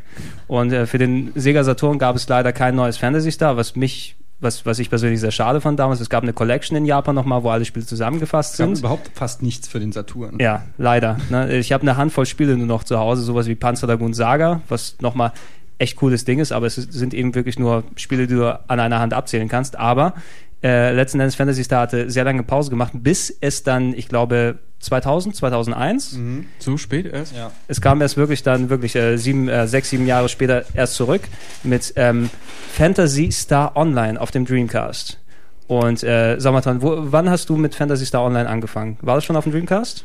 Äh, nee, eigentlich nicht. Äh, auf dem Dreamcast habe ich es ausgelassen. Ein Kumpel von mir ist da drauf angesprungen, der fand es super toll und hat dann auch später auf dem Gamecube weitergemacht. Mich hat er erst anfixen können, als es auch für die Xbox 1 rauskam. Und ähm, eigentlich äh, habe ich Fantasy Star Online nur deswegen gespielt, weil ich endlich mal ein Online-Rollenspiel zocken wollte und äh, für PC gab's die ja zuhauf, aber für Konsole eben nur Fantasy Star. Äh, hätte ich da die Auswahl gehabt, hätte ich wahrscheinlich irgendwas anderes gespielt, aber Fantasy Star war eben das einzige, also habe ich mir das mal angeschaut und fand's eigentlich auch ganz cool. Mhm. In, in, in der Form, du bist natürlich später eingestiegen, aber du hast Ja. dann auch richtig, richtig gespielt da, ne? Ja. Also wirklich, äh, wie, ist, wie ist dein Charakter damals? Oh, äh, Oko? Oko. OKKO, ja. OKKO, ich, ich kann mich erinnern, dass ich über den irgendwo mal gestolpert bin, weil äh, wir haben uns Was? darüber unterhalten, dass wir im Maniac-Forum sehr aktiv waren Aha. und du hast natürlich dort, ich glaube, da hat sich auch eine große Fantasy Star Community im Online-Forum dort Ja, festgelegt, ich habe alle damals ähm, auch, Äh, also so, ich habe auf mit dem Pepper, Pepper hat gespielt. Mit dem habe ich auch mal zusammen ja, gespielt. ich habe auf dem Dreamcast noch gespielt So. und habe da mit Macher und ähm, äh, der dunkle Herrscher mit magischen Kräften. genau der, um das der mal dunkle Herrscher mit den Ja, magischen mein Kräften. griechischer Ko Kollege. Äh, super Typ. Und dann habe ich noch ähm, mit Cedebo. Cedebo. Cedebo, ja, aus, auch der, immer aus, diese der, Menschen ja, aus der. Schweiz, glaube ich, ist er doch, ne? Der ist da auch immer rumgegeistert. Dagobert habe ich auch mal auf dem Server äh, Mhm. rumgeistern sehen. Äh, Eichhörnchen hier, Iche, Ich, äh, war am Start. Ähm, ja, so die, die, das war so die Leute, mit denen ich da am Anfang noch ein bisschen mitgedaddelt habe, aber auch nicht wirklich lang. Ich habe, glaube ich, nach zwei Wochen entgeistert äh, aufgeben, zumal es ja auch wirklich Geld gekostet hat. Zwei, zwei Wochen, ja, es hat ja, nee, eigentlich nicht. Es hat ja kein Geld Nee. gekostet am Anfang. Also in der Anfang, zwei Wochen ist ein gutes Stichwort, weil ich habe damals Hat auch, dieser Dream Pass nicht Geld gekostet? Es hat, okay, es hat Geld gekostet, wenn du mit dem Dreamcast online gegangen bist, Ja. die Online-Gebühr hast du bezahlt. Aber meine ich, ja. im Gegensatz zu später, äh, also wenn du mittlerweile spielen willst, musst du natürlich auch deine typische Online-Rollenspiel, gib mal 10 oder 15 Euro pro Monat, damit Ja, du auf das die Server aber raufkommst, zusätzlich machen kommst. Aber natürlich, Dreamcast hat äh, damals als erste Konsole ein richtiges Modem eingebaut das und war konntest cool irgendwie, ne? es, ich kann mich noch, er- wie man da sich abmühen musste, um eine normale Internetseite anzusurfen, wie man da hin und her scrollen musste und Ja. wie schlecht das ich, alles war. ey, ich, ich habe mich dann eingewählt, ja, über Ja. irgendwelche dann äh, Dienste, wo ich dann meine Seiten geladen habe, die ich lesen wollte und dann wieder ausgeloggt, weil es zu teuer war, ne? Ja, weil du ja. dann immer die, die Minutengebühr zahlen musst. Ich habe da, bevor ich eine Tastatur hatte, im Maniac-Forum gepostet mit dem Steuer, mit dem, mit dem Steuerkreuz und Boah, dem so Steuerpad. ja. Und es hat dann nicht funktioniert, weil es zu lange gedauert hat, bis ich es abgeschickt hatte und musste alles nochmal machen. Also in der Form, es war schon verglichen mit heute ein Erlebnis, sagen wir es mal so. Die Dreamcast-Tastatur. Die Dreamcast-Tastatur. Was ist eigentlich der größte Widerspruch überhaupt ist, die Dreamcast war die krasse Konsolen-Freak-Konsole. Ähm, und dann gab es drauf Quake 3 und eine Tastatur. Es war irgendwie. Genau, also alles, ja ein halber stimmt. PC. Alles, irgendwie. alles schon sehr, und es war von Windows CE dann auch mit dem Logo drauf, dass sie dann mit dem Betriebssystem was gemacht haben. Aber in, in der Form auf, auf äh, Fantasy Star Online zurückzukommen. Fantasy Star Online war eben geplant als, als ein Spiel, was es eben genremäßig nur auf dem PC wirklich gab. Online-Rollenspiele Ja. von, von Ultima Online, EverQuest, was du dann dort her kanntest. Und natürlich, die Dinger sind nicht besonders konsolenfreundlich, sagen wir es mal so. Du kannst keinen EverQuest äh, auf eine Konsole umsetzen, weil es einfach vom, du hast keine Festplatte, du hast nicht die Tastatur normal als Eingabemöglichkeit und es ist auch nicht wirklich das Spiel, was Konsolenleute spielen würden. Ne? Du kannst ja EverQuest und, und, äh, und Online nicht auf ein Gamepad dann runterbrechen, damit es für die normalen Konsolenspieler dann funktioniert. Und Fantasy Star Online war sozusagen mit einer der ersten wirklichen Versuche, ein Spiel zu machen, was für die Konsolenleute funktioniert No? Mal kurz, gab es überhaupt schon vorher für Konsolen Online-Rollenspiel oder war, war Fantasy Star Online wirklich das erste? Also ich für Konsolen, ja. glaube ich, war es das erste. Eigentlich für, schon klar. Ich meine, wenn Dreamcast die die erste. Ich Konsole, glaube schon. Ne? Also ja. du, du, hattest, du hattest natürlich dann äh, Netzwerkadapter. In Japan konntest du speziell dann Spiele runterladen übers Netzwerk, ja. äh, aber das waren dann so wirkliche ja fast schon wie Virtual Console Downloads, wo du dann in die Läden gegangen bist und dann Stationen auf Kassette Spiele runtergeladen hast. Aber das ist natürlich trotz Netzwerkverbindung nicht viel äh, möglich, darüber online zu spielen. Und das wahrscheinlich gab es noch irgendwie ein, zwei obskure Dinger, die wir, die uns jetzt momentan gerade nicht einfallen. Äh, aber dafür Fantasy Star Online war wirklich das erste, was richtig groß, ne, was, mhm. was auch vor allem richtig publik war, dass, Leute, dass die Leute das, das auch ausprobieren wollten. Ich habe mir, ähm, ich weiß, die, die, die Fantasy Star Online damals geholt, weil Online war nicht wirklich mein Interesse, aber als Fantasy, großer Fantasy Star Fan muss es natürlich ins Haus die US-Version geholt. Äh, speziell auch aus dem Grund, weil dort die Demo dabei war von Sonic Adventure 2 weiß ich noch. Äh, und mhm. und äh, leider, wie sich nachher herausgestellt hat, die Demo des ersten Levels von Sonic Adventure 2 ist das einzige Gute an Sonic Adventure 2. Äh, und äh, natürlich hauptsächlich wegen der Demo gespielt, aber dann, okay, tun wir es mal rein. Und ich habe ähnlich äh, im Maniac-Forum und ich glaube das äh, PP-Forum von Powerplay, was damals da auch aktiv war, da war auch eine recht große Community und äh, auch einige Leute, die ich dann übers Internet kannte und so weiter, dass wir uns da zusammengerollt haben gemeinsam Fantasy Star online gespielt haben. Damals natürlich noch kein Headset. Äh, beim ersten Probieren habe ich noch auch die ganzen, ja, wenn man miteinander reden will, alles über Tastatur eintippen, die nicht vorhanden ist. Also alles über die virtuelle Oder eben Tastatur. über diese Sprechblasen-Shortcuts. Diese oh Sprech Gott, ja. Nein, die waren aber auch ganz lustig. Ja, aber das hat, das hat mir also ein, zwei Mal probiert und, und Fantasy Star äh, online hat mir dann auch ein bisschen Spaß gemacht, weil im Endeffekt, es war nicht so typisch das, was ich erwartet habe von einem Online-Rollenspiel, sondern äh, ich bezeichne es immer noch ganz gerne, es ist quasi so ein Streets of Rage mit ähm, Chat-Funktion oder sowas. Ja, ne?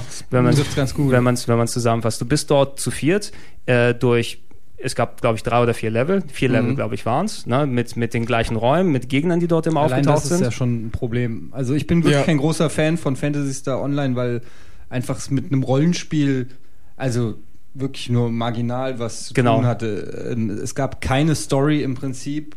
Es gab nicht wirklich überhaupt was, wo man Dialoge führen konnte. Es gab keine Welt zum Erforschen im klassischen Sinne. Es gab wirklich Stages, Level mit einem Endboss. Mhm. Ähm, es gab auch wenig Variationsmöglichkeiten im Kampf. Es gab halt diese Kombos und das höchste der Gefühle war dann, ob du dann nach oben schlägst am Ende oder nach unten so mhm. ungefähr. Und also es ist ja, ist, ist schon ja. lustig. Also ich habe es auch lange gespielt, äh, einerseits auf der Xbox 1 und später auf Fantasy Star Universe und eigentlich kann ich auch wenig Positives drüber sagen, weil, weißt du, also gerade auf der Xbox 1, ich habe es halt gespielt, wie gesagt, weil es das einzige war in der Richtung. Ja, ich habe es auch gespielt zu dem Zeitpunkt und auch irgendwie und, gerne gespielt, aber es ist halt nicht gut. Aber wenn man es mal runterbricht auf das, was es war, es waren immer dieselben Level mit denselben mhm. Gegnerpattern. Du hast immer nur drauf gehofft, dass irgendwas Rotes droppt, weil das, weil das waren die Rare-Items. hoffentlich ist was Tolles drin, äh, ein Bauteil für eine coole Waffe sonst hast du immer nur dasselbe gemacht und ähm, ich fand es auch blöd, dass zum Beispiel Items, die man jetzt äh, gefunden hat, zum Beispiel es gab keine Rüstungsteile, die sich jetzt auch optisch ausgewirkt haben auf den oh, Charakter. Das hab ich so, so ein Blödsinn, weißt du? Dein Charakter hat immer gleich ausgesehen, von, von Minute eins bis Stunde tausend. Gut, dass du es erwähnst. Das war einer der größten Kritikpunkte. Das habe ich gehasst, weil es gab zu dem Zeitpunkt, warte mal, 2000, das muss auch so die Zeit gewesen sein, wo Diablo 2, glaube ich, mhm, mh, ja, rauskam. Ja, schon und ähm, das war, äh, war halt auch der Hit, habe ich gespielt ohne Ende. Und das fand man, das war halt vom Prinzip her auch nicht anspruchsvoller, auch billiges Rumgemetzel und mm. Gegenstände sammeln. Aber da hast du dich halt gefreut, wenn du dann irgendein Schwert oder ein Helm hattest und dein Charakter ein bisschen anders aussah oder so. Das bei Fantasy Star hast du dir das mega Schwert geholt und das Beste, was sich, glaube ich, verändert hat, war dann die Farbe von dem Schwert. Genau, unter anderem. Da gab es verschiedene Farben und, sonst und halt auch verschiedene Waffenmodelle. Genau, oh, deshalb war auch der, der, der, der Fokus immer, glaube ich, auf dem Mac was mit dir rumgeflogen ja, ist. auch vorher schon? Achso, genau, ja, genau du, du, also je, jeder Charakter die Besonderheit, wo auch jeder richtig scharf dann drauf war, wo ich dann auch wieder fast dann drauf und dran war, damals Fantasy Star Online 2 zu kaufen, weil du damals äh, dann ein äh, Mac im Mega Drive und Master System und Dreamcast Form haben konntest. Mac ist sozusagen so eine Art Begleitgerät oder ja, so ein Tool, Sidekick, ja. so ein Side, eine, eine, Drohne, die mit dir mitgeflogen ist mit jedem Charakter über deiner Schulter und die hat dort hat die mit angegriffen oder ich Nö, ich glaube, ne? die hat sich einfach nur aufgeladen nach einer Zeit durch Angriffe oder was mhm. weiß ich was und irgendwann, wenn das Ding voll war, konntest du das loslassen Genau. Spezialattacke. Und das war das, womit du dich wirklich differenzieren konntest. Wenn jemand ein cooles Mac hatte, Ja. ne? also Mac MAG, wenn wenn er, wenn er so ein cooles Ding mit dabei hatte, dann äh, dementsprechend war er auch der, der Brecher hier, ne? der konnte richtig was machen.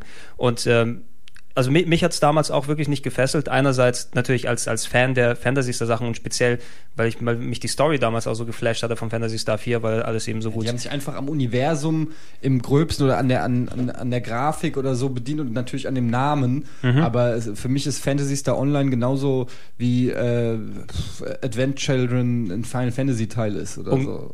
zum Beispiel, ne? Und beides genauso scheiße. oh Mann, ey, da werden uns die ganzen Fantasy Star Online-Fans jetzt Ja, alle alle- dich dafür hassen. Ja, aber echt alle vier. Also ich, ich habe Also ich Die muss vier eigentlich auch- E-Mails beantworte ich. ja echt. Ich muss eigentlich auch noch dazu sagen, ähm, nach einer Zeit, wenn man Fantasy Star gespielt hat, also bei mir war es wie gesagt die Xbox 1 Version Mhm. und äh, da war es ja die Version 2.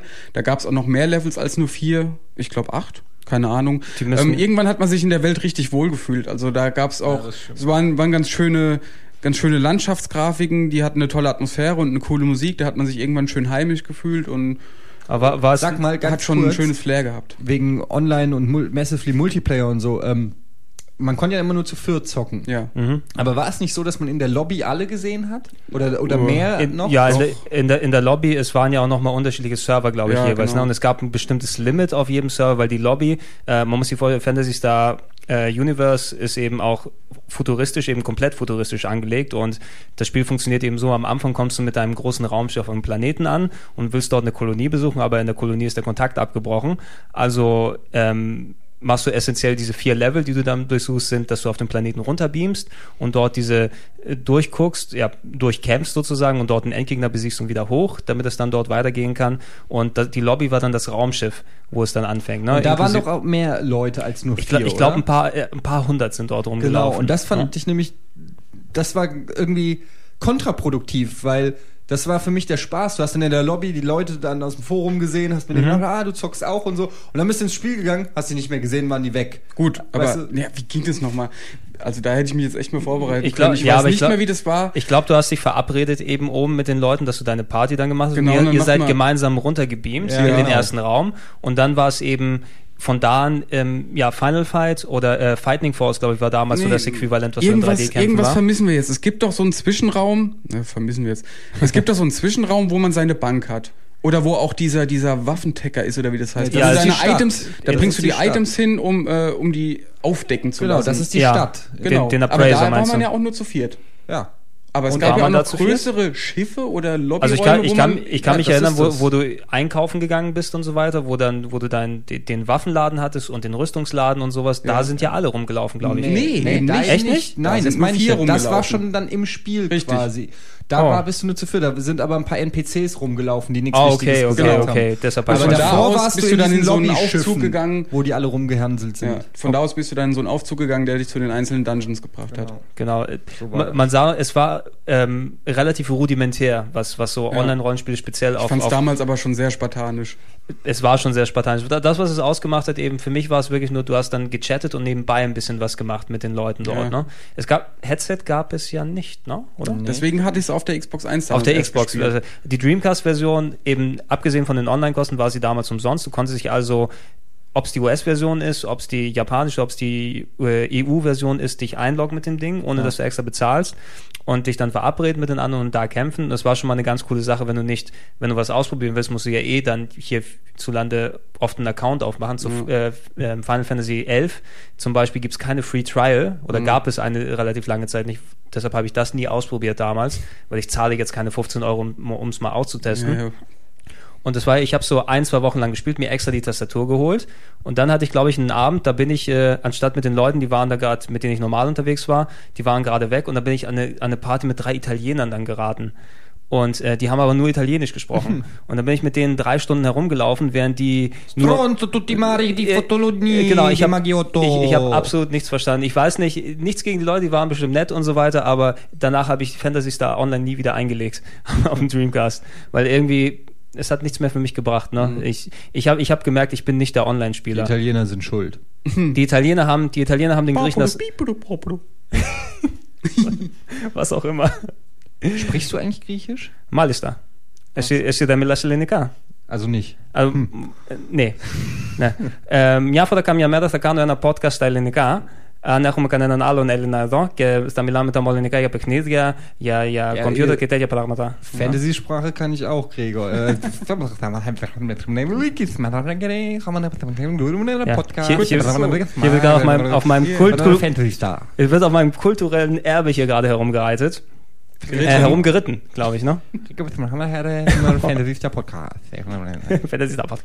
Ähm, aber gut, Fantasy Star Online ähm, ich glaube, man könnte wirklich viel noch darüber sagen, aber Nee. im Endeffekt hat es für mich nicht wirklich viel was gebracht. Fantasy Star Universe ist dann quasi, Fantasy Star Online hat sich natürlich lange gehalten. Es gab einen Teil 2, einen Teil 3 sozusagen, der dann mehr Levels gebracht hat, mehr Features, mehr Max, mehr unterschiedliche Sachen, aber die habe ich nicht mehr aktiv verfolgt. Ich auch nicht. Eigentlich, ne? Und, auch nicht. Und, äh, Bis zum eh- nächsten Mal. Sega hat natürlich ähm, später auch angefangen, dafür Gebühren zu nehmen. Also nicht mehr, dass du umsonst machen kannst, sondern du musst eine Hunters License, glaube ich, kaufen, hieß die. Ey, ich hab, das ist, ich bin so faul, weißt du, ich habe das ähm, abonniert damals auf der Xbox 1 und habe so lange laufen lassen, ohne es zu spielen. Ich weiß gar nicht, wie viel Geld ich zum Fenster rausgeschmissen habe für nichts. Ich glaube, du Und das. Lustige bei Fantasy Star Universe nochmal. Ich glaube, Sega hat an mir echt äh, bestimmt 200, 300 Euro verdient, ohne dass ich was gezockt habe. Sag, du bist, du bist bei sowas nicht der Einzige. Ich höre ich hör ständig von World of Warcraft-Spielern, ne, die dann, ja, ich könnte ja wieder damit anfangen und so weiter, aber das ist so ein ne großer Teil des Kapitals von Blizzard, dass Leute, Ja. die sich dafür mal Natürlich. angemeldet haben, die Server gar nicht nutzen, die gar nicht belasten, aber trotzdem ihre 10, 15 Euro pro Monat. So- halt auch schön geschickt, dass du nur irgendwie per Hotline kündigen kannst, so, wo Genau. jeder zu faul für ist. Redet ihr immer noch über Fantasy Star? ja. Ja. Nee, jetzt über deine Mutter. Ich gehe jetzt, ne? Also mach's gut, okay? Tschüss. Ciao, okay. Trat Marketing. Eh, Nee, geh mal. Geh mal. ja, wir wurden gerade beleidigt Äh, vom Redaktionsleiter. Ist das schön? Was ich sagen wollte, die machen es ja auch schön, äh, machen es ja auch extra, dass man über eine Hotline kündigen muss und dass es da nicht irgendwo in einem Online-Menü einen Button gibt, kündigen. Genau. Dann hätte ich schon längst gemacht, aber zum Telefon zu greifen und dann sieben Nummern einzutippen und zu sagen, nein, ich möchte nicht mehr bezahlen, dafür bin ich dann auch zu faul. Bezahle ich über 300 Euro. Ich, ich, ich kenne sowas in der Form. Ähm, Sega hat äh, Fantasy Star Online jede, äh, viele Jahre lang weitergeritten, bis sie irgendwann gemerkt haben, nee, da kriegen wir jetzt kein Geld mehr, es ist zu alt. Sie haben ein neues Fantasy Star Online gemacht, aber es dann Fantasy Star Universe genannt. Ja.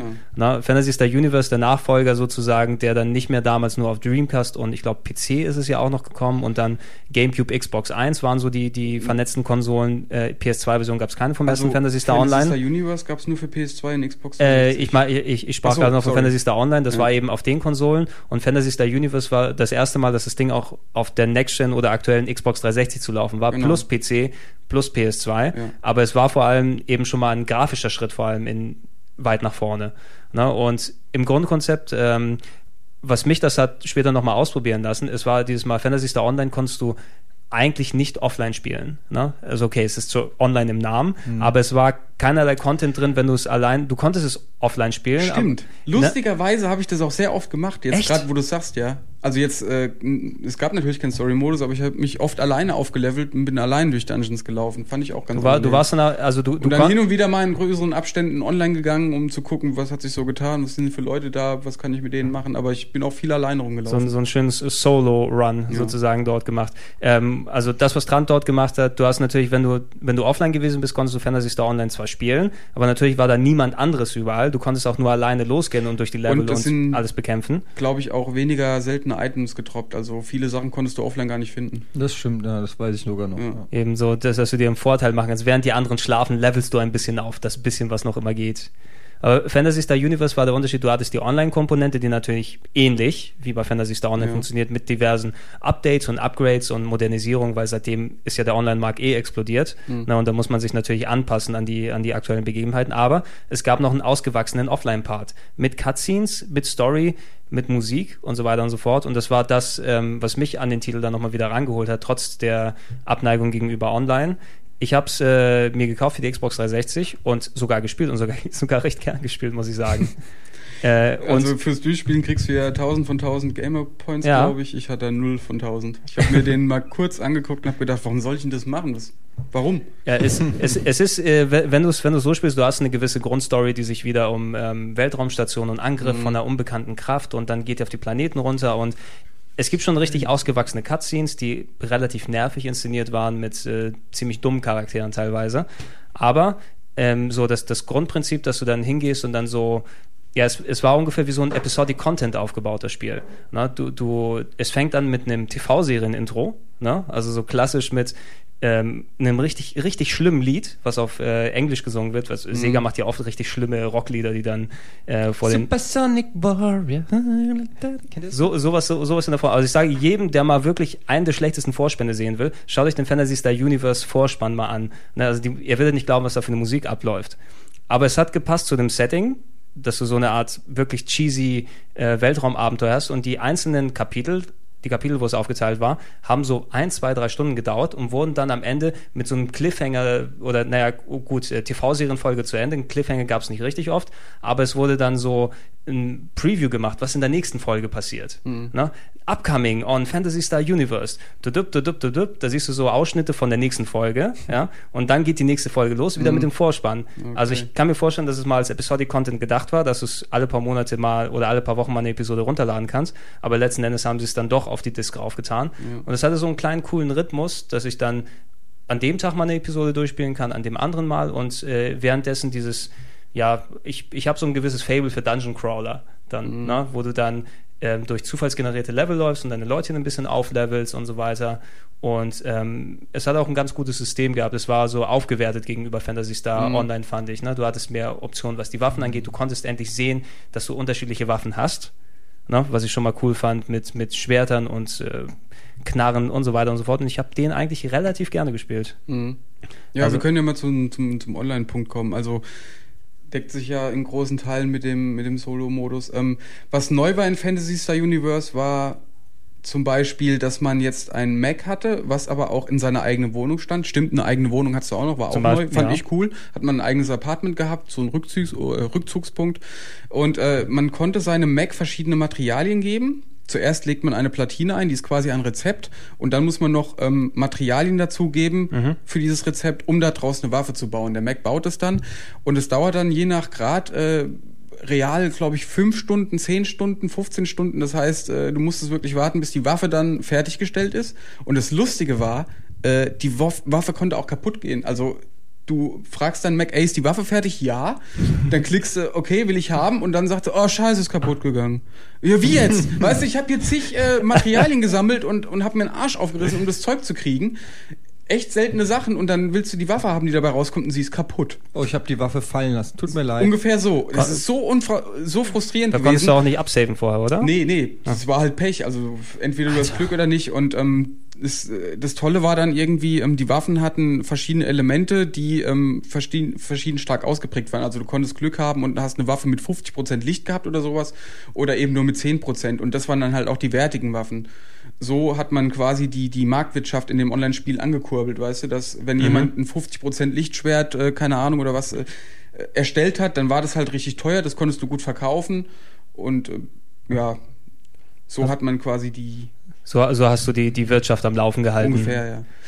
Stimmt, das habe ich auch nicht gesagt, weil man hat ja auch einen eigenen Laden in seinem Apartment. Also Sachen, die du jetzt verkaufen wolltest, konntest du in deinen Online-Laden stellen. Dann konnten da Leute reinkommen, haben sich irgendwie deine Sachen angeschaut, dann haben sie das gekauft und du hast dein Geld in deiner Kasse gehabt und so hat man dann Handel betrieben. Mhm. Und äh, das war ein Ding, das gab es nicht beim ersten Online, glaube glaub ich, nicht, ne? Nee. in der Form. Nee. Ja, die, du brauchst ja eine Infrastruktur oder jedenfalls eine, eine, eine Wirtschaft, wie du es genannt hast. In ja. einem Online-Rollenspiel sieht man ja, wie extrem das bei World of Warcraft abgeht mit mhm. Handeln und äh, Erz sammeln und dies und jenes und alles. Ist natürlich etwas, wo, wenn Sega ihr großes Fantasy-Star etablieren kann, dass die Leute dort auch sich bewegen und dort auch hauptsächlich spielen, um dort zu handeln. Das wäre so ein Grund, um mehr Leute ranzuholen. Ne? Ja. Das, das weil mittlerweile ist ja, wenn du Online-Rollenspiel machst, du kämpfst ja gegen World of Warcraft, ne? Mhm. Du musst wirklich was bieten, damit die Leute von World of Warcraft weggehen. Und in der Form, du hast ähm, natürlich einige Zeit lang eben gespielt, Fantasy Star Universe ja. im Online-Modus. Wie, wie lange hat es dich denn ungefähr so gefesselt gehalten? Boah, ich weiß gar nicht. Ich weiß gar nicht, ob das Spiel die Stunden anzeigt. Das war auf jeden Fall eine ganz, eine recht lange Zeit. Ich glaube, Level 160 hatte ich. Mhm. Dann hat es mir irgendwann zu lang gedauert bis zum nächsten Level ab und ich habe die Lust verloren. Aber bis dahin habe ich einiges gesehen und es war auch ganz, ganz cool. Aber ach, Mist, jetzt habe ich einen Hänger. Ist das ein Hänger? Na? Ich frage mich, wieso ich dann die Lust verloren habe. Weil das Spiel scheiße ist? Ja, aber das müsste man ja eigentlich auch schon nach, nach 10 oder 20 Stunden merken, weißt du? Ich weiß gar nicht, warum ich dann mittendrin äh, die Lust verloren habe. Also es war einerseits halt, weil weil es echt äh, monoton und eintönig war, weißt du, wie gesagt, Ich- Waffen hast du irgendwann alle gesehen und äh, dann halt von von der und der Waffe ein 50% Exemplar zu bekommen und dafür dann nochmal 100 Stunden reinzusetzen, Ja. denkst du dir, nee, da ist mir die Zeit zu wertvoll für. Also ich, ich, ich, ich kenne sowas, speziell die Motivation, wenn du ein Spiel, obwohl du da lange dran gesessen hast, speziell wenn es so ein Dungeon Crawler ist, der Mhm. eben sich nicht äh, über Story definiert, ähm, den du nicht spielst, um dann zu erfahren, wie es weitergeht, den du nicht spielst, oder den du hauptsächlich dafür spielst, um dann dein Equipment aufzuleveln, um Items zu finden, um Loot einzusammeln. Mhm. Ähm, und naja, die Motivation, die du hast, du spielst natürlich immer ähnlich gleich und ein bisschen monoton und so weiter und so fort. Das ist gleichzeitig Motivation, aber da kann ich auch sehr schnell sagen, nee, jetzt habe ich keinen Bock mehr drauf, jetzt lasse ich es einfach liegen. Mhm. Na, es hat, es hat entweder es, es fesselt dich wirklich oder es fesselt dich gar nicht mehr. Na? Ah, jetzt fällt mir noch ein, warum ich auch aufgehört habe. Es waren sehr wenig deutsche Spieler da. ja. Also die sind immer weniger geworden und dann sind Italiener halt und Griechen viele wahrscheinlich. Wahrscheinlich. Ja, dann sind halt viele XXX Neo Dark Scorpion 2K6 rumgelaufen mit so blöde Schreikiddies. Und da gab's auch noch diese Sprechblasenfunktion, weißt du, du bist manchmal in so beschissene Räume, in so Lobbys gekommen, wo tausende Sprechblasen aufgeploppt sind und da denkst du dir auch gleich, ey, mit so Leuten möchte ich nicht spielen. Und das, naja, irgendwann hast du dann keine Lust Ja. mehr gehabt. Also äh, Fantasy Star Universe, dementsprechend der Trant hat's gespielt, wir anderen nicht mehr wirklich, außer dem Offline-Part, aber das zählt nicht wirklich, glaube ich. Ähm, und äh, ich meine speziell eine Sache, als wo wir und Eddie uns drüber unterhalten haben, die als Fantasy Star Fan hast du natürlich lange Zeit darauf gewartet, dass da ein richtiges Fantasy Star kommt. Dann kamen die Online-Dinger und eigentlich war die Hoffnung dahin, ne? Mhm. dass da mal was Vernünftiges auftaucht und äh, letzten Endes, ja, was Wirkliches kommt auch eigentlich nicht mehr raus. Ne? Nee, aber Also- du musst noch eins, bevor wir hier den Wrap-up machen, ähm, erwähnen. Du hast nämlich äh, gesagt, dass die Fantasy Star-Macher ja was anderes gemacht haben. Hast du einen Spoiler vorhin gemacht? Äh, nicht einen Spoiler, einen Cliffhanger, Ich weiß, bevor da- wir den dran geholt Ich, ich weiß, da wollte da aufgelöst. wollt, da wollt ich das kurz am Ende nochmal anhören. Da will ich auch nicht allzu lange dafür erzählen, aber die Fantasy Star Entwickler selber, das Team, ähm, Entwicklerchefin äh, Rieko Kodama, heißt die nette Frau, die hat äh, damals äh, Fantasy Star 1 äh, dran mitentwickelt und war dann für Teil 2 und 4 hauptsächlich verantwortlich. Also quasi äh, Fantasy Star ist ihr Baby. Ne? Mhm. Und die hat damals ähm, das Team dann geleitet, das für Dreamcast ein großes Rollenspiel gemacht hat. Das ist nämlich das Spiel Skies of Arcadia oder Skies of Arcadia. Äh, eines der wenigen wirklich großen und, und beliebten und erfolgreichen Rollenspiele. Ihr habt vielleicht gemerkt, dass ich das Wort gut vermieden habe. Hm. In der Form, weil ich persönlich mit, mit Skies of Arcadia ein bisschen auf Kriegsfuß stehe. In der Form Skies of Arcadia war so ein Ding, ähm, du hast dort äh, nicht mehr dieses äh, Fantasy-Setting gehabt, nicht mehr dieses Space-Setting, sondern du warst dort ein Pirat und zwar ein Luftpirat. Auf um das, dem Luftschiff. auf dem Luftschiff und du hast dort dir mit dem Imperium einen Krieg geliefert und so weiter und so fort. Und äh, ein relativ ungewöhnliches Setting, aber was, was, was ich an Skies of Arcadia einerseits wirklich sehr gelungen fand, war das Gefühl. Ne? Also du hast wenige Spiele, die dir so ein richtiges Abenteuergefühl Mhm. geben, wenn du das machst. Ne? Dass du eine coole Welt hast, die du erforschen kannst. Grandia 1 will ich vielleicht mal anführen, wer das gespielt hat. Grandia ist auch so ein Spiel, ein bisschen was so, wo du wirklich auf, auf Abenteuerdur bist und die Welt entdecken willst und gucken willst, was ist da noch, was kannst du da noch so finden. Und, und Skies of Arcadia hatte das gleiche Feeling. Es war zu der damaligen Zeit, wo es rausgekommen ist für den Dreamcast, das grafisch beste Konsolenrollenspiel. Also heutzutage sieht es nicht mehr so berauschend aus, aber auf dem Dreamcast, da du eh nicht, so viel hattest, rollenspielmäßig. Sah und, schon cool aus. und da hat Sega richtig reingebuttert, was die Technik angeht. Coole Musik und so weiter und so fort. Was äh, das Spiel für mich danach getötet hat, obwohl es eigentlich das ganz coole Fantasy, ja, diesen coolen Fantasy-Star-Touch hatte, weil die gleichen Entwickler dahinter saßen, die Ladezeiten haben es für mich damals getötet. Du bist mit deinem ähm, Schiff auf der, äh, durch die Luft dort geflogen und äh, wie du es bei Rollenspielen kennst, dann du hast mal alle 10 Sekunden Encounter, alle 15 Sekunden und so weiter. Das war bei Skies of Arcadia nicht anders. Nur, jedes Mal, wo du einen Encounter hattest, du bist mit deinem Schiff rumgeflogen, dann musstest du erstmal dein Deck laden, wo deine Charaktere rauslaufen, die Gegner bekämpfen. Und bis ein Kampf angefangen hat, ich habe es getimed, ja, 45 Sekunden, ja, bis der Kampf angefangen hat. Und das Schlimmste war danach, das Kampfsystem war so kaputt, dass du jeden Kampf mit der gleichen Taktik gewinnen konntest. Du musstest irgendwie so Special Points aufladen, konntest ein Super Special ablassen, bei jedem Kampf exakt das gleiche. Ich hatte die, die Bewegung, konnte ich auswendig dann. Kampf gewonnen, weiter, dann teilweise vielleicht manchmal nicht 10 Sekunden, sondern 3 Sekunden später, der nächste Kampf und nochmal 45 Sekunden Ich, ich warten. glaube, wir müssen dich jetzt einfangen, weil sonst. Äh, Sonst galoppiere ich weiter. galopierst du weiter. Wir sind jetzt schon hier mitten in Skies of Arcadia. Und ja, sorry. Also ich, Ursprünglich war dieser Podcast übrigens für eine halbe Stunde ja, angesetzt. halbe Stunde. Jetzt haben wir fast die anderthalb voll, aber wir werden es auch vorher beenden. Auf jeden Fall.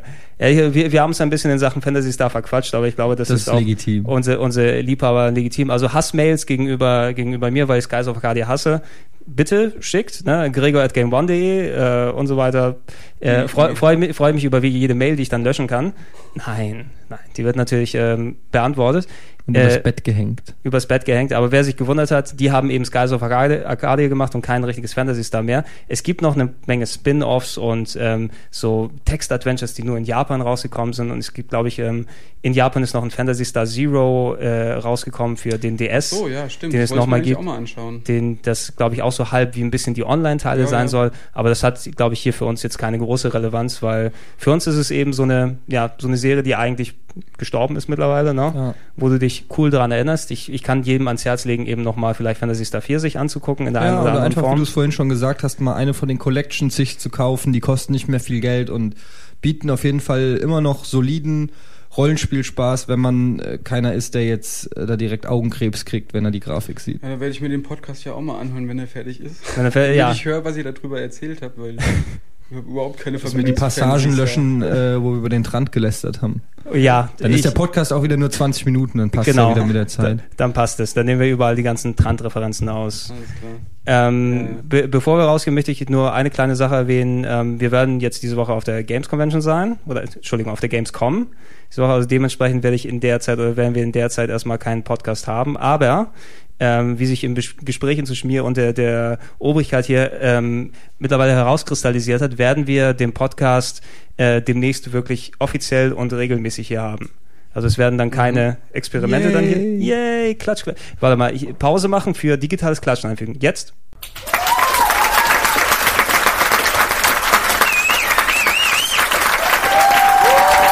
Jetzt sind wir wieder da. Äh, Äh, soll denn das aussehen? Ist es echt so? Ja, ich werde dann äh, zu einer, ich gebe jetzt noch kein Datum direkt fest, aber in den Wochen nach dem ähm, nach der nach der Gamescom, wenn wir wieder zurück sind, werde ich dann dementsprechend alles vorbereiten, dass wir hier eine Art wöchentlichen Podcast machen. Wie in der Form der aussehen will, werde ich und wer dabei ist, werde ich noch erarbeiten und zu welcher Zeit wir den machen. Aber dass wir auf jeden Fall dann etwas haben, wo wir über aktuelle Sachen sprechen können, wo wir zwischendurch vielleicht mal wieder Specials, wenn wir mal Zeit haben, wie das hier, wie der wie der Kinopodcast, den wir gemacht haben, auch mit reinwerfen können. Und äh, das wird sich dann alles in den Wochen nach der Gamescom regeln. Jetzt mal ganz biedig. Was ich euch nochmal sage, das wird jetzt im Artikel auch erwähnt. Wir haben einen Namen für den Podcast. Es wird heißen der Game One Plauschangriff. Und wir brauchen noch ein Logo für den Podcast. Alle Details im Artikel, wenn ich diesen Podcast hochlade, aber das Logo wollen wir gerne von euch erstellen lassen. Deshalb machen wir einen Contest. Dementsprechend schaut es euch an äh, und äh, schickt uns Antwort und so weiter. Da steht alles drin. Ich bin der Gregor, ich sag Tschüss. ich bin der Eddie und wir schaffen es tatsächlich vor 90 Minuten. okay, und ich bin der Trant und ich habe noch 13 Sekunden. Ach komm, scheiß drauf. Mach Komm, gut. scheiß auf. Neun, acht, sieben, sechs, fünf, Ja, ich geh äh, aus.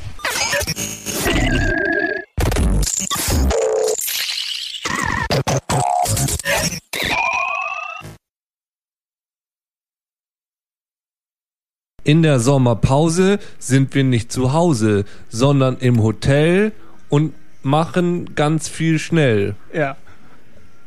Nee, ist auch blöd. Ja, Dran gut. kannst du da was zu machen? Ja, machen wir so, Je, jeder, ma, jeder macht eine Zeile sozusagen. Trant wirkt schon wieder so Ja. angewidert. Guck mal, da, da läuft wieder der draußen rum, als, als wir hier gepodcastet haben, hat er ins Fenster geguckt und gemacht. der, der Typ mit den langen Haaren. Sagt er allen seinen Freunden, ich weiß, wo Budi wohnt. Ich weiß, wo Buddy Kommt wohnt. alle hierher. Kommt alle hierher. Er macht Fotos. Ich weiß, wo Buddy wohnt. Tschüss. Kommt alle her ins Hotel. ist blöd. Ins Hotel. Ich glaube, wir brauchen eine neue. Ins Hotel. Ach ja. Machen wir heute die Sendung Hotel, ins Hotel. Ich hab den Hotel Blues. Den Hotel Blues. Ich hab den Hotel Blues. Uh, Ich hab die Schnauze so voll, ich bin Yeah. den ganzen Tag nur in der Gegend rumgerannt. oh yeah. So ein Scheiß, das macht mir keinen Spaß. Bu, bu, Und bu. jetzt auch noch diese dumme Hotel-Show. Wessen Idee war denn das? Der dumme Trant.